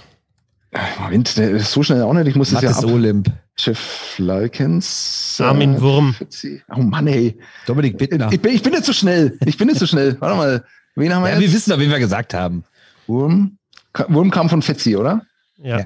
Wer, Bittner wer kam von- von dir? Bittner. Bittner. Bittner. Und wer noch? Bittner, Olymp, Strahlmeier waren die drei, die ich bisher hatte. Gerrit Bittner. Fauser. Olymp, Olymp. Gerrit Fauser, jawohl. Spencer Mahacek oder Mahacek, ich bin mir nicht ganz sicher. Ja, Das weiß keiner so genau, ne? Anthony Also, Recke. die Röcke. Ja. Äh, Gerrit Fauser, haben wir den schon? Ja. wir schon. 1-0 für mich. Dann wir Furchtner. Aber Furchtner hatten wir auch schon. Das war das erste. Du musst der ein bisschen zuhören. Mach dir doch mal, mach dir doch mal ein. Word-Dokument auf und Okay. schreib die Namen rein. Oder So, nimm so mal einen Stift. mach mal Wikipedia auf. Ha. ähm, lass mal überlegen, wen haben die denn jetzt noch? Siehst du, Jetzt wird doch schon eng. Ja, das ist ja Äh, Konzentrationssache, Bernd. Bist du Ja. gerade nicht? Äh, Wir hatten heute ein Tor, eine Olymp, das Tor hatte, hatten wir ja schon heute. hm. Ärgerlich. Ach, wir, äh, für den einen weiß ich, weiß ich jetzt nur den Nachnamen, der das Tor gemacht hat im, im ersten Spiel. Mhm. Jan Nihus. Also nicht ein Tor gemacht, aber den gibt's. Ja, aber der Ähm, hat kein Playoff-Spiel gemacht bisher. Ja und?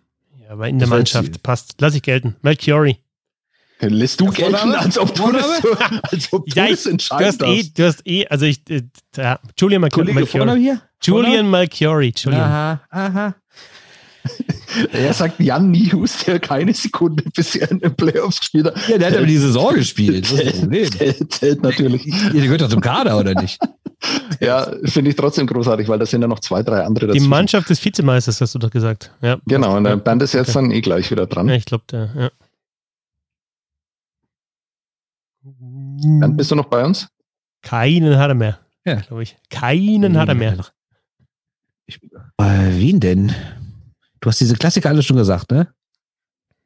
Naja, also ja, stimmt. Die Klassiker sind durch. Hm. Aber es sind schon zwei, drei entscheidende Spieler noch. Ja, absolut. Das sind wahrscheinlich noch sechs, sieben, die man wissen muss, aber wenn sie einem jetzt nicht einfallen. Äh, äh, äh, wer ist denn noch in der Reihe? Ach, nee, von der von Den weiß ich den Vor Nachnamen, äh, den Vornamen nicht. Von dem weiß ich den Nachnamen. Mike. Und da war irgendein Vorname raus. Gibt's doch bestimmt irgendeinen Mike, ne?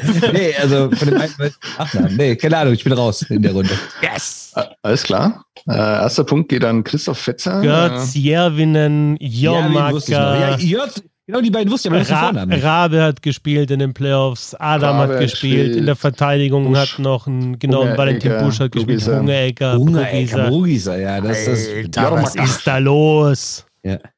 Ja, ja, Ist ja, egal, ja, ist ja. egal. Das erste Spiel geht an dich, ist ja noch überhaupt nichts 1 entschieden. zu 0. für Ab jetzt für Ja. mich in Ordnung, wenn Bernd auch ähm, Wikipedia hernimmt.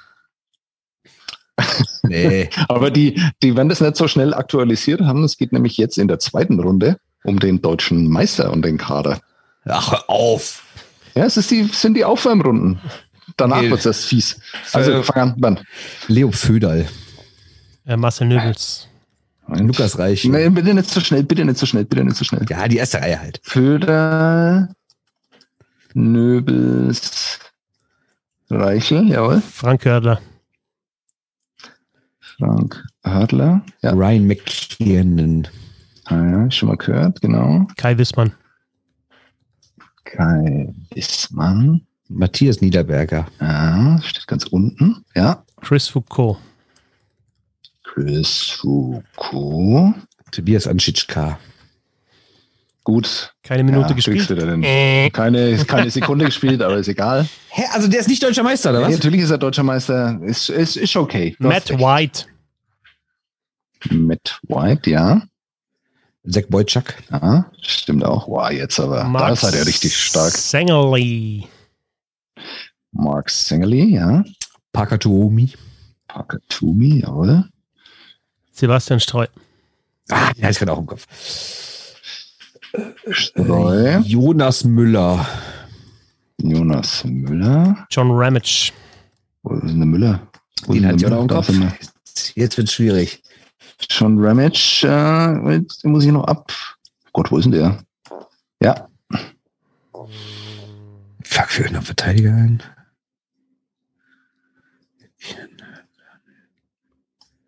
Wir haben die, weil die beiden Top-Sturmreihen haben wir komplett durch. Ich glaube, die Top 4 Verteidiger haben wir auch alle Nein. durch, ne? Nicht? Ja. Fehlt noch einer? Warte, wir haben Hörtler, McKeon, Müller, Wissmann. Wir noch? Hm, hm, hm, Schreibst du dir schon auf, ne, dass du wieder, oder nicht? Wer Natürlich schreibe ich hier nichts auf. Ja, wäre ratsam. Hm, hm, hm. Haben wir, fällt mir noch irgendein Stürmer ein? Gab es auch noch einen, ja. Hat nicht immer gespielt. Nee, dann, dann, dann darf ich ihn ja nicht nennen. Ja, äh, Band ist nicht äh, konzentriert genug. Nee, das stimmt. Nee, ich muss passen. Alles klar. PC Labrie hätte ich Äh. noch, oder Mark Olver hätte ich noch gehabt.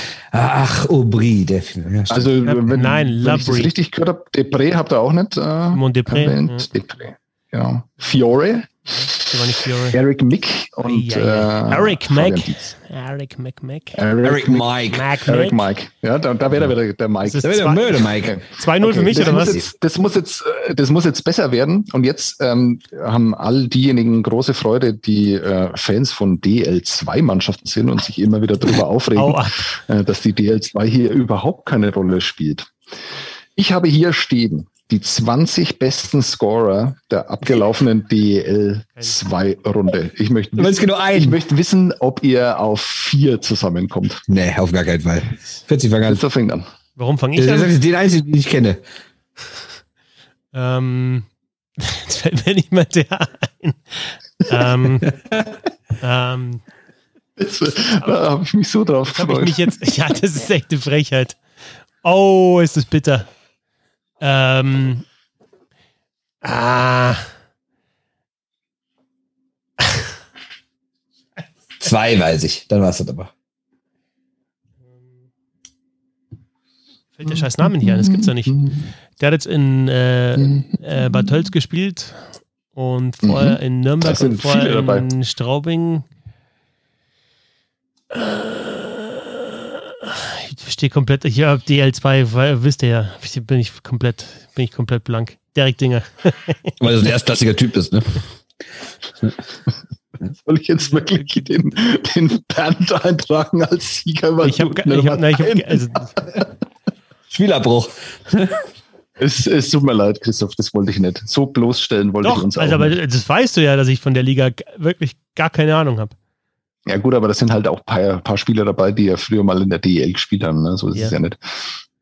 Den hast du ja den Lebensweg dieses äh, Spielers, der ja, tatsächlich ich habe mir jetzt auf steht, den, den ja ich habe mir den auf, auf den habe ich mir jetzt eingeschossen und der fällt mir einfach nicht ein. Also ja, kenne ich. Gut, alles klar. Dann äh, geht diese Runde. Aber einen muss ich nennen, oder? Ja, ja. Also Marco Pfleger würde ich den nennen. Mhm. Und äh, Reed Gardiner würde mir noch einfallen. Reed Gardiner, ja. Warum wohl? Äh, ja, weil der Düsseldorf war. Genau. Was, was, ist denn mit Alexei Dimitriev? Ist der auch weit oben? Nein. Nicht? Okay. Ich äh, finde ich, weil auch da jetzt wieder das Thema DL2 ein bisschen zu kurz kommt, da will ich äh, die Namen von hinten nach vorne Mach vorlesen. Troy Rutkowski, äh, Brandon, oh Gott, das wird jetzt peinlich, Grassel, Grasel, Grassel, Grassel. Äh, Tyler, Tyler Spurgeon, Scott Allen, Matt McKnight, Riley Sheen, also nicht Sheehan, sondern Riley Sheen, Jamie Arnell, Christian Billig, äh, Willi Jervelainen, Lubor Di Belka, John Lemmers, André Hult, äh, Matthew LeMay, Marcus Power, Reed Gardner, Max French, Dylan Rook, Cason Homan, Zach O'Brien und Marco Pfleger. Diese Runde geht an den Bernd. Das ist aber krass, wie viele Nordamerikaner dabei sind, ne? Das ist schon krass. Ja. Habe ich tatsächlich von den Spielern habe ich zehn schon mal gehört. Von den ich 20. Nicht. Ich habe ich hab fünf gehört, würde ich sagen. Nein, aber Dylan Rock kennt man, Marco Pfleger kennt man natürlich, ja, ja. aber ist mir eingefallen, Hult kennt man, aber alle aus der DL. Genau, also alle, die ich kenne, sind auch ehemalige DL-Spieler. Einen reinen DL2-Spieler kenne ich wirklich keinen. Alle, alle, alle Hörer aus Kassel und Hörerinnen weg. Frankfurt weg, Grimmitschau, alle weg, super. Wie ja. du den ja, Podcast, du machst den Podcast kaputt mit diesem scheiß Quiz. Ja, sorry, haben wir wieder sieben Hörer verloren. Naja. ähm, jetzt geht's wieder in die DEL. Ich möchte von euch alle Spieler wissen, die in der DEL 30 oder mehr Tore in einer Saison geschossen haben. Boah, das ist schwer. Okay, geht's los? Es geht los. Ich weiß nicht, wer fängt an. Ich, ich glaube, der Bernd fängt an. Ja. ja. Sergei Beresin. Ja, der steht ganz oben. So Natürlich. ist es. 44, äh, ne, oder? 49? 49, 49. 49. Und noch einmal 38. Hat nur zwei Saisons da gespielt. Einmal 38, einmal 49 Tore. Nochmal Beresin die in der zweiten Saison. pfiffig, sehr pfiffig, Herr, Herr, Herr Pfetzer. Es ist echt brutal, weil ich jetzt schon wieder einen im Kopf habe und der fällt mir nicht ein. Wir hatten der Kaisen, der, der in, ähm, bei, bei den Hamburg Freezers gespielt hat. Und dann den habe ich das einzige, den ich noch im Kopf habe. Ja. Fantastisch. Jetzt okay. hört halt bitte auf. Da gibt es ja noch zwei, drei andere, die man Ja, wie viel sind es denn? Da kannst du jetzt schon mal sagen, wie viel es sind. Ähm, 30 ist krass. Sehr viele. Nee, sind mehr. Ehrlich? Ja, 30 Tore, ja, ja. Sind, ähm, ja, okay, aber, aber sagen wir 40, ehrlich, 40 aber Spieler. in der Anfangszeit da vor allen Dingen, ne? Oder, oder in der Zeit, als es mal ja. 58 Spiele gab oder ja, so, ne? Sehr, sehr viele aus den 90er Jahren, ja. ja. Ähm, also da äh, bei den 101 Punkten von Reichel werden ja auch mal 30 Tore dabei gewesen sein, oder? Absolut, 47 sogar. Ihr habt damit die Dann beiden... nehme ich Kevin Clark. Kevin Clark, jawohl. Und ähm, da muss ich ein bisschen, Moment, ich will, äh, der hat, der ist aber nur knapp drin, einmal 32 und einmal 30. Ja, genau, das war so knapp drüber. Genau. Ähm, ich, das war der letzte bis heute, ne? Wie bitte? Das war der letzte bis heute, ne, der 30 gemacht hat, oder? Nein. Echt nicht? Gab's noch mal einen? Nein. Also das war 14, 15, hat er 32 Tore gemacht. Genau. Danach gab es noch mindestens einen. Ja, ähm, in seiner besten Saison hat Patrick Reimer ah, auch mal die 30 ge geknackt. Ich sag Michael Wolf, Entschuldigung, ich sag Michael Wolf. Moment, wo ist der, wo ist der Wolfi? Wo ist der Wolfi? Da ist er. 44 Tore hat er gemacht, 2007, 2008 und noch einmal 34, 2010, 2011. Hm. Kreuzer nicht, ne? Ich glaube, der hat es nie geschafft. Das ist auch eine super Frage. Kreuzer, ja, ja, vielleicht kann man nochmal anklopfen. Vielleicht. Nein, nein, nein, natürlich sagst du nicht. Ich, ich habe es für mich selber überlegt. Ja, Weil ich meine, der war ja auch immerhin mal ewiger Rekordtorschütze, Überleg bis er leise. abgelöst wurde. Das könnte natürlich sein. Also, hm. Also ich habe gerade der Bullshit erzählt, Kevin Clark ist tatsächlich der letzte. Sag ich doch. 30 Tore, ja. ja. Gibt's denn noch? Ja, das ist alles aus dieser Zeit, in der ich mich. Ich weiß, das ist deine, ne? deine Standardantwort. Perfekt, ne? Und ja. deswegen ist natürlich extra so ein Spiel, was da genau reingeht. Ne? Aber es sind natürlich echt noch ein paar Spieler dabei, die wir wahrscheinlich in jedem Podcast einmal erwähnt haben. Was ist denn mit Papa Dreiseite? Ich sag jetzt äh, Peter Dreiseite. Du weißt, dass der kaum in der DL gespielt hat. Ach stimmt, da war ja davor, ja, stimmt, das war genau, genau die Übergangsphase, wo der dann quasi abgebaut Da, hat. ne? da darf, ich, darf ich ihm diese Hilfe geben, Christoph? Bist du so? Nein. Äh, Jetzt, jetzt bin ich, jetzt, wo ich eh schon nicht mehr so viele auf der Liste habe, sage ich nein. Verloren. Warte, pass auf. Äh. nee, ich bin der Nee. Quizmaster, das ist die letzte Chance. Einmal dürfen wir das noch machen. Der, der nächste Name, den er sagt, den äh, logge ich ein. Oder auch nicht. Er kommt jetzt bitte. Da gibt es echt noch 30 Tore, also das finde ich 30 Tore, ja. Und da gibt es 40 Leute, die 30 Tore gemacht haben. 40, ist ja unglaublich. Hm. Also es ist auch geil, dass du erstmal mit, mit, mit Berlin und Wolfsburg die Aktualität anfängst und dann genau die zwei Sachen, erstmal DL2 und dann ähm, 90er Jahre DL, wo du genau weißt. Komm, Bernd, ich will jetzt noch, ich will noch einen Namen von dir. Dann, dann gewinnst du nämlich die Runde und dann steht 2-2 und dann können wir das noch so ein bisschen hinauszögern, weil das sind noch so schöne Kategorien. Pat LeBeau, ich sag es Pat LeBeau. Ich dachte, er hat's gemacht. Pat LeBeau, ich muss ihn nur suchen, wo er steht. Natürlich ist er da dabei. Ja, ne? Da hätte ich auch, hätte ich auch noch gesagt, Le Bon. Ja, klar, ähm, natürlich, klar. Ähm, wahrscheinlich Moment, Moment, ich dann. muss ihn erst mal suchen. Ich finde ihn Vielleicht ist er ja gar nicht dabei. Ja. Aber Pat LeBeau ist nicht dabei. nicht dabei, ne? Nee. Sag ich doch, also richtig. Ich hätte noch auf der Liste, also Jiranek Ah, wahrscheinlich ich dann als Topscorer lass mich jetzt 99, wahrscheinlich auch über 30 Tore, oder? Ich hätte noch auf der Liste Momesso. Äh, beides falsch. Echt? Okay, dann ist ja gut, dass Bernd Le Beau falsch hatte. Beides falsch. Und LeBeau hat tatsächlich einmal 29 Tore. Ja, das, da sowas, Überragend. genau. Und hat in dieser 94-Punkte-Saison hat er nur 29 Ist Tore. Ja, Sebast- ich, ich wusste nicht, dass er immer so viele Punkte gemacht hat. Das ist kann dein Sebastian Furchtner Moment, Bernd. 29 Ja. Tore geschossen. Beau. Ärgerlich. Okay, wollt ihr euch jetzt wirklich diese Liste geben da? Mit den Ja, la, ja klar, sag. sag äh, Also, lass uns okay. all, lass alle hören, wie alle. wenig Ahnung wir haben. Doch, natürlich. Ich fange von hinten an. Eric Chouinard, Danny Busquet, äh, Herbert Vassilievs, Christoph Brandner, Jeremy Williams. Ah ja, da haben wir übrigens einen mit 30 Toren, äh, 2018, 2019. Alexander Selivanov, äh, Jason Miller, Dieter Hegen, und zwar 94, 95, 30 Tore äh, in einer Saison, sowohl in Düsseldorf als auch bei den Mad Dogs München. Devin Edgerton, Benoit Doucet, Mark McKay, Mark Uris, Matt Chiduchiski. Äh, Ah, den wollte ich noch sagen. Aber wie viel hatte der? Äh, Chiduchiski 31, Ja. 2012, 2013. Vince Bellissimo, auf den ich wirklich im Leben nicht gekommen wäre. Niemals. 2007, 2008 für Ingolstadt. Sly Sylvain Turchon. Christian Berglund, 2018, 2019, 32 Tore. José Charbonneau, 32 Tore für Landshut. Heißt der nicht, hieß der nicht Jakob Berglund? Dann heißt er halt Jakob Berglund. Äh, Jackson Penny, Tony Tandy, Kevin Clark Hammer, François Sills, äh, nicht für Krefeld, da habe ich den eigentlich immer verortet. Da sind doch Bullard und Schreiber sind da auch noch dabei, oder?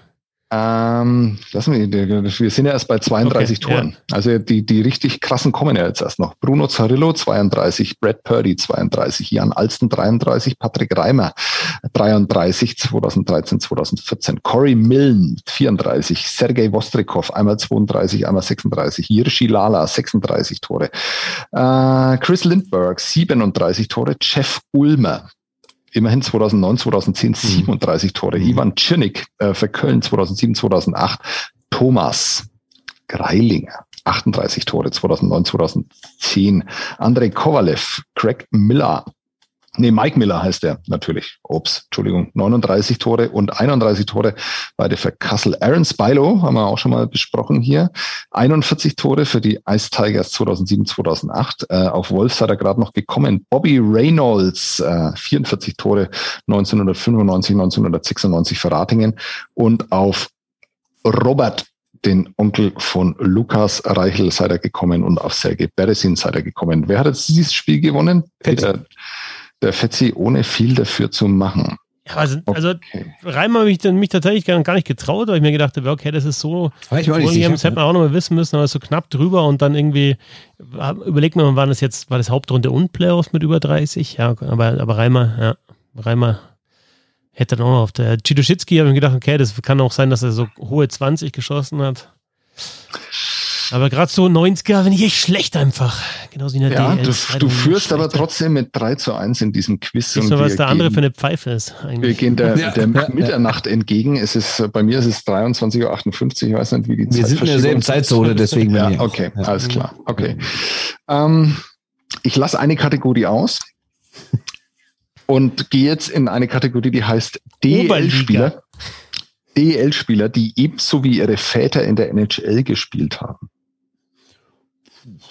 Wir reden von 20 Spielern. So viele. Krass. So viele. Und also da war, war da einer dabei? Ja. Nee. Okay, legt los. Der, Fällt kein einziger ein. Fancy, du fängst an. DL-Spieler, die wie ihre, also beide in der NHL. ja, aber nicht beide in der DL. Also DL-Spieler, die ebenso wie ihre Väter mindestens okay. ein NHL-Spiel Okay, haben. also es können auch, okay, gut, das, okay, gut. Ähm, also Das ist ein Quiz, ein Das- komplettes der-. Sohn, der Sohn muss in der DL dann gespielt haben und der Vater war auch war NHLer. Ex-NHLer. Ja, ja. Hatten wir nicht da letztes Mal ähm, John Ramage? Sehr gut. Immerhin einer, der seinen eigenen Podcast kennt. Richtig. John Ramage und Rob Ramage. Äh, Bernd, komm. Weiter, immer weiter. Warte mal, wie viele DG-Spieler? Einer. Ja, ich glaube, ich tatsächlich bloß einer da. Wow. Boah. Ich stehe total im Schlauch. Sind auch aktuelle Spieler bei? Ja, Okay. Sind auch künftige Spieler? Beim Bereich hier geht's ja nicht. Boah. Über, über, überbrück mal kurz die Zeit, während ich hier so tue, durch nachdenken.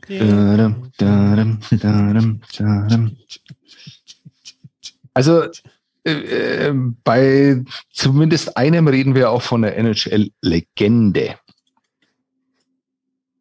Jetzt der Vater oder der Spieler selber? Hey, Sebastian, stopp, okay? Also reicht wieder. Ich sage ja, also, nichts also, mehr. Ja, ja. Ja, aber der Spieler selber, das kann ja keine NHL-Legende in der DL spielen, das geht ja gar nicht. Steve Reinprecht, Ja, Ja, also, nicht. Legende, ja. Brandon Prust.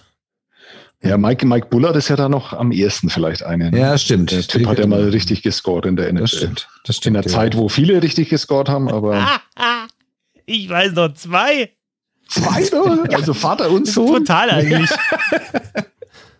Sehr schön. Ja, es gibt übrigens auch äh, DL-Spieler, also es gibt zwei, es gibt Brüder, deren Vater auch in der NHL gespielt hat. So, Ich stehe am Schlauch, sorry. Ich habe keinen einzigen. Du hast keinen einzigen, das ist schade, weil dann äh, hat der Christoph jetzt, äh, nachdem er ein äh, Quiz oder einen Teil des Quizzes oder einen Punkt verloren hat, ohne irgendwas zu sagen. Aber ich, ich verstehe, wie man, also bei DL2 muss ich einfach sagen, ich habe keine Ahnung. Also das gebe ich ja offen zu. Aber Ja. ich verstehe, wie man bei dem Quiz auf dem Schlauch stehen kann, weil man einfach, Natürlich, dann, das ist einfach um absolut. die Ecke dann gedacht. Absolut. Aber ähm, darf ich die fragen, darf ich antworten? Ja, klar. Natürlich. Ich bin mir nicht klar. ganz sicher, aber hat nicht der Vater von Chris Borg auch mal in der NHL gespielt kurz? Ja. Könnte sein. Und gibt es nicht bei Wolfsburg so ein, ähm, heißt denn nicht, der spielt jetzt in Mannheim, aber spielt dann nächste Saison wieder in Wolfsburg, heißt denn nicht, Oh äh, Gott, ich, Deutsch habe ich überhaupt nicht Jörn gedacht. Krupp, hat er nicht der Vater Ja. mal ein ganz wichtiges Tor geschossen irgendwie zum Ja. Stanley könnte, Cup? könnte sein. Haben Das vielleicht Uwe. Krupp und Ray nicht Borg sogar zufällig mal den gedacht. Stanley Cup gewonnen? Könnte Also- sein. Aber ich, Deswegen, ne? also bei Chris und Ray Borg und Björn und Uwe Krupp hat die noch, hat, hat Nieder, hast du Niederberger die Brüder gemeint und dann, nee, oder? Nee.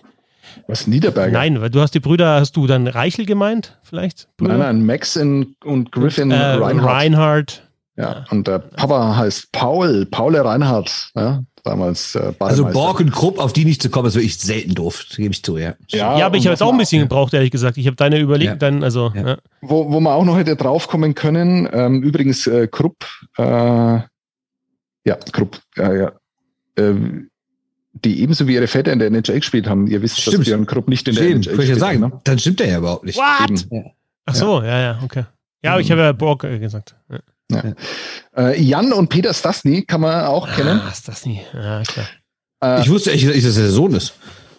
was? Doch. Wusste ich nicht. Der, der Bruder von Paul Stasny, ja. Ja, Ernst Stasny. Er war auch gar nicht so kurz in Nürnberg, oder? Und dann war der in Nürnberg und wo war der noch? Der war, noch- der war zweimal in Nürnberg ja, sogar. ja, ja. Ja. Äh, Ich dachte, das wäre so ein Allerweltsname, ehrlich gesagt. Mhm. Nee, in dem Fall nicht. äh, Moment, ich check noch was kurz neben, weil ich will da keinen Fehler gemacht haben. Ja, okay. Ähm, wir haben Shay Stevenson, dessen Vater Bob äh, in der NHL gespielt hat. Äh, Maxime Sauve, äh, Sohn von Jean-François Sauve. Ähm, Danny Richmond, dessen Vater Steve auch in der NHL gespielt hat. Äh, das finde ich am schönsten. Dave Morrison, ja, Legende vom EC Kassel, dessen Vater Jim Morrison ja nicht nur die Band hatte, sondern auch in der NHL gespielt hat. Äh, Brandon Mickelson, äh, Vater Bill Mickelson. Eric Meloche, Vater Gilles Meloche, ist auch kein ganz unbekannter Spieler. Äh, Basil McRae hat einen Sohn, der heißt Phil McRae, hat in Schwenningen gespielt. Äh, Jacques Lapierre hat einen Sohn, der heißt Dan Lapierre, hat Laperrière hat auch in Schwenningen gespielt. Äh, Jason Lafreniere hat in der DL gespielt äh, und ebenso wie sein Vater Roger in der NHL. Alex und Wayne Hicks, äh, Chris und Bill Haight, äh, Landon und Ray Ferraro. Ah, Brandon und Ferraro, Dean ja. Äh, Bob und Hank Bessen, äh, Luke und Russ Adam und Will und Keith Acton. Okay. Also ich sag mal so, bei dreien denke ich mir, bin ich doof, die nicht zu wissen. Bei den anderen denke ich, hast du es alle. Ja, das stimmt. Ja, da aber da Ähm, waren echt ein paar schwierig, echt schwierige dabei. Ja. da waren echt schwierige dabei, aber mehr als einen hätte er zusammen schon hinbekommen. Haben wir ja. Drei, drei habt ihr nicht. Zusammen habt ihr das nicht geschafft. Du Nee, allein hast zwei geschafft. Du hast ja. geschafft. Ich habe dich im Stich gelassen, witzig. Ja, das war ziemlich überzeugend, wie der äh, Christoph in diesem Quiz, wie dieses Quiz mit 4 zu 1 für sich entschieden hat. Ganz Tatsächlich stark. unterfordert. Jetzt kann man noch ein bisschen weiterspielen oder so, oder ist vorbei jetzt? Ja, jetzt ist, glaube ich, auch in eurem Sinne, ist vielleicht besser, wenn es Ja, ich meine, mehr blamiert können wir uns nicht mehr, ne? Also deswegen. Komm, eine Runde noch. Ich, Komm, hätte, ich hätte noch. noch die, die Kategorie, äh, die 16 DEL-Schiedsrichter der Saison 20. Ja, genau. Ja, das ist gut. Das spielen wir. Spielen wir. Was bist du für ein Sadist, Junge? Was ist los mit dir? Der sitzt da abends. ha, Wie kann ich diese Penner richtig demütigen? Ja, Okay, komm, dafür also, ihr- also ich sag mal so, ja die Latte selber- ist hochgelegt für den Nick. Ich komme jetzt bald mit äh, Assistenzkapitän von ECHL-Mannschaften aus den 40ern. Ne? Dann gucken wir mal, so los Da gab es doch gar kein ECHL. Endlich, da wäre kommt doch die richtige Antwort. Ja, Quiz gewonnen, danke. Und dann habe ich noch die äh, 10 Most Gordy Howe Howe Hat-Tricks in der NHL, hätte ich noch gehabt. Uh, okay. Da hätte ich auch nur, Da hätte man halt raten müssen wäre wahrscheinlich. Ne? Gordy Howe nicht dabei gewesen. Da wäre Gordy Howe nicht dabei. Nein, Nee, er hat nur zwei oder so. Ja, also. Hat er auch zwei gemacht. Nee, die Nee, zehn auch meisten. Ach, ach so, die meisten da oben. Die runter. meisten, ja. Ja. Wusstet ihr, Ähm, dass Steve Wilson? das habe ich aber tatsächlich hinten angestellt, weil es, glaube ich, nicht ganz aktuell ist. Also da, da fehlen die letzten drei, vier Saisons und da weiß ich nicht, ob sich nochmal was geändert hat. Ob Ist der Tom Wilson dabei? Nee, äh, ich glaube mal nicht annähernd. Also Paul Coffey, Al Secord, äh, Gerard Gallant, äh, Keith mal, Jerome Ginler, Tom- Cam Neely. Wilf Payment. Warte mal. Ja, Top ist, äh, jetzt, ich verwechsel die zweimal bei meinem. Ja, machen wir weiter. Ich weiß, ich wusste, wer Top ist. Mit 19, glaube ich, ist auf der 1. mit ähm, 18. Mit 18. Äh, ist es Rick Boah, Tockett? 18. Rick Tockett, genau. Ja. Krass. Und Aber dahinter ich- ist einer, die DIG-Legende. Otto Schneidberger. Genau, jawohl. In Ja. seiner großen NHL-Zeit da, ja. Brandon Shanahan, genau, genannt Otto Schneidberger. Stimmt, der hat auch oft Shanahan. Fäuste fliegen So lassen. Ne? Deswegen war er ja Chef im. Äh, Genau. Ihr wisst, was ich meine. Einziger Genau. Spieler der NHL-Geschichte mit mehr als 600 Toren, aber auch mehr als 1000 Strafminuten. Genau, aber ich glaube, dass unter seiner Führung das Department of Player Safety jetzt nicht ganz so lächerlich war, wie es heute ist. Ne? Nee, das ist ja auch abgesägt worden. Ja auch- Genau, äh, richtig. Der hat ein paar zu viele Spieler mal zu den, zu den Maple Leafs abgesetzt worden. Ja, und dann äh, nicht erwähnt, glaube ich, habe ich Wilf Payment, der wunderschöne Vorname Wilf und äh, Brian Sutter. Ja, das war's mit Okay. dem Quiz für heute. Schön. War, war, war nach einer sehr emotionalen Runde heute, finde ich, ein ziemlicher Downer, wenn ich Ja. das so mal sagen darf. ja, weil wir viel zu schlecht waren. Also vor allen Dingen ich. Ja, vielleicht ist es auch ein bisschen unverschämt. Kann also vor allem dieses Aufzählen von, von Mannschaften, die er in- und auswendig kennt, aber wo es dann eben nur darum geht, habe ich den jetzt schon gesagt, fällt mir noch einer ein. Ähm, das war natürlich in den ersten beiden Runden ein bisschen fies. Das gebe ich schon ist zu. okay für, Also für euch, wenn wir das mit der waren die besten DL2 beiden Runden, die wir hatten. Ja, genau, die DL2 schneiden wir das raus. Also die 40, ja. die 30 Tore gehen, aber die, die, die, die L2 schneiden wir raus und dann ja. ist irgendwie, hat sich Sebastian halt verzählt. Da habe ich, genau. halt, ich habe eigentlich 4-0 gewonnen. War, war, war, nur Best of Five. halt schneide ich, genau, ja, genau. Bei 3-0, das Springchen, das schneide ich einfach. Ja, perfekt. Sebastian Böhm mit einem fantastischen Quiz, ähm, das einen verdienten Sieger ja, ja. gefunden hat. Äh, folgt Sebastian auf Twitter at boemso unterstrich. Nee, macht das nicht. N nee, nee, wirklich, N folgt mir da nicht. Ich will nicht mehr auf Twitter so sein. Bitte nicht. Darf ich, darf ich seinen Twitter-Namen jetzt nicht mehr sagen, oder was? Doch, das schon sagen, aber die, also ich glaube, die kennen den ja alle mittlerweile, okay. oder? Ah, und danke an Bernd Spickerath auch auf Twitter, unter anderem. Ja, danke. Du verlinkst die ja eh ständig. Ne? Ja, Deswegen. genau. Ja.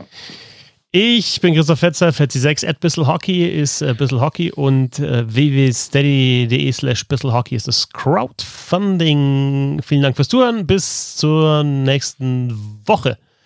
Ciao. Tschö. Tschüss.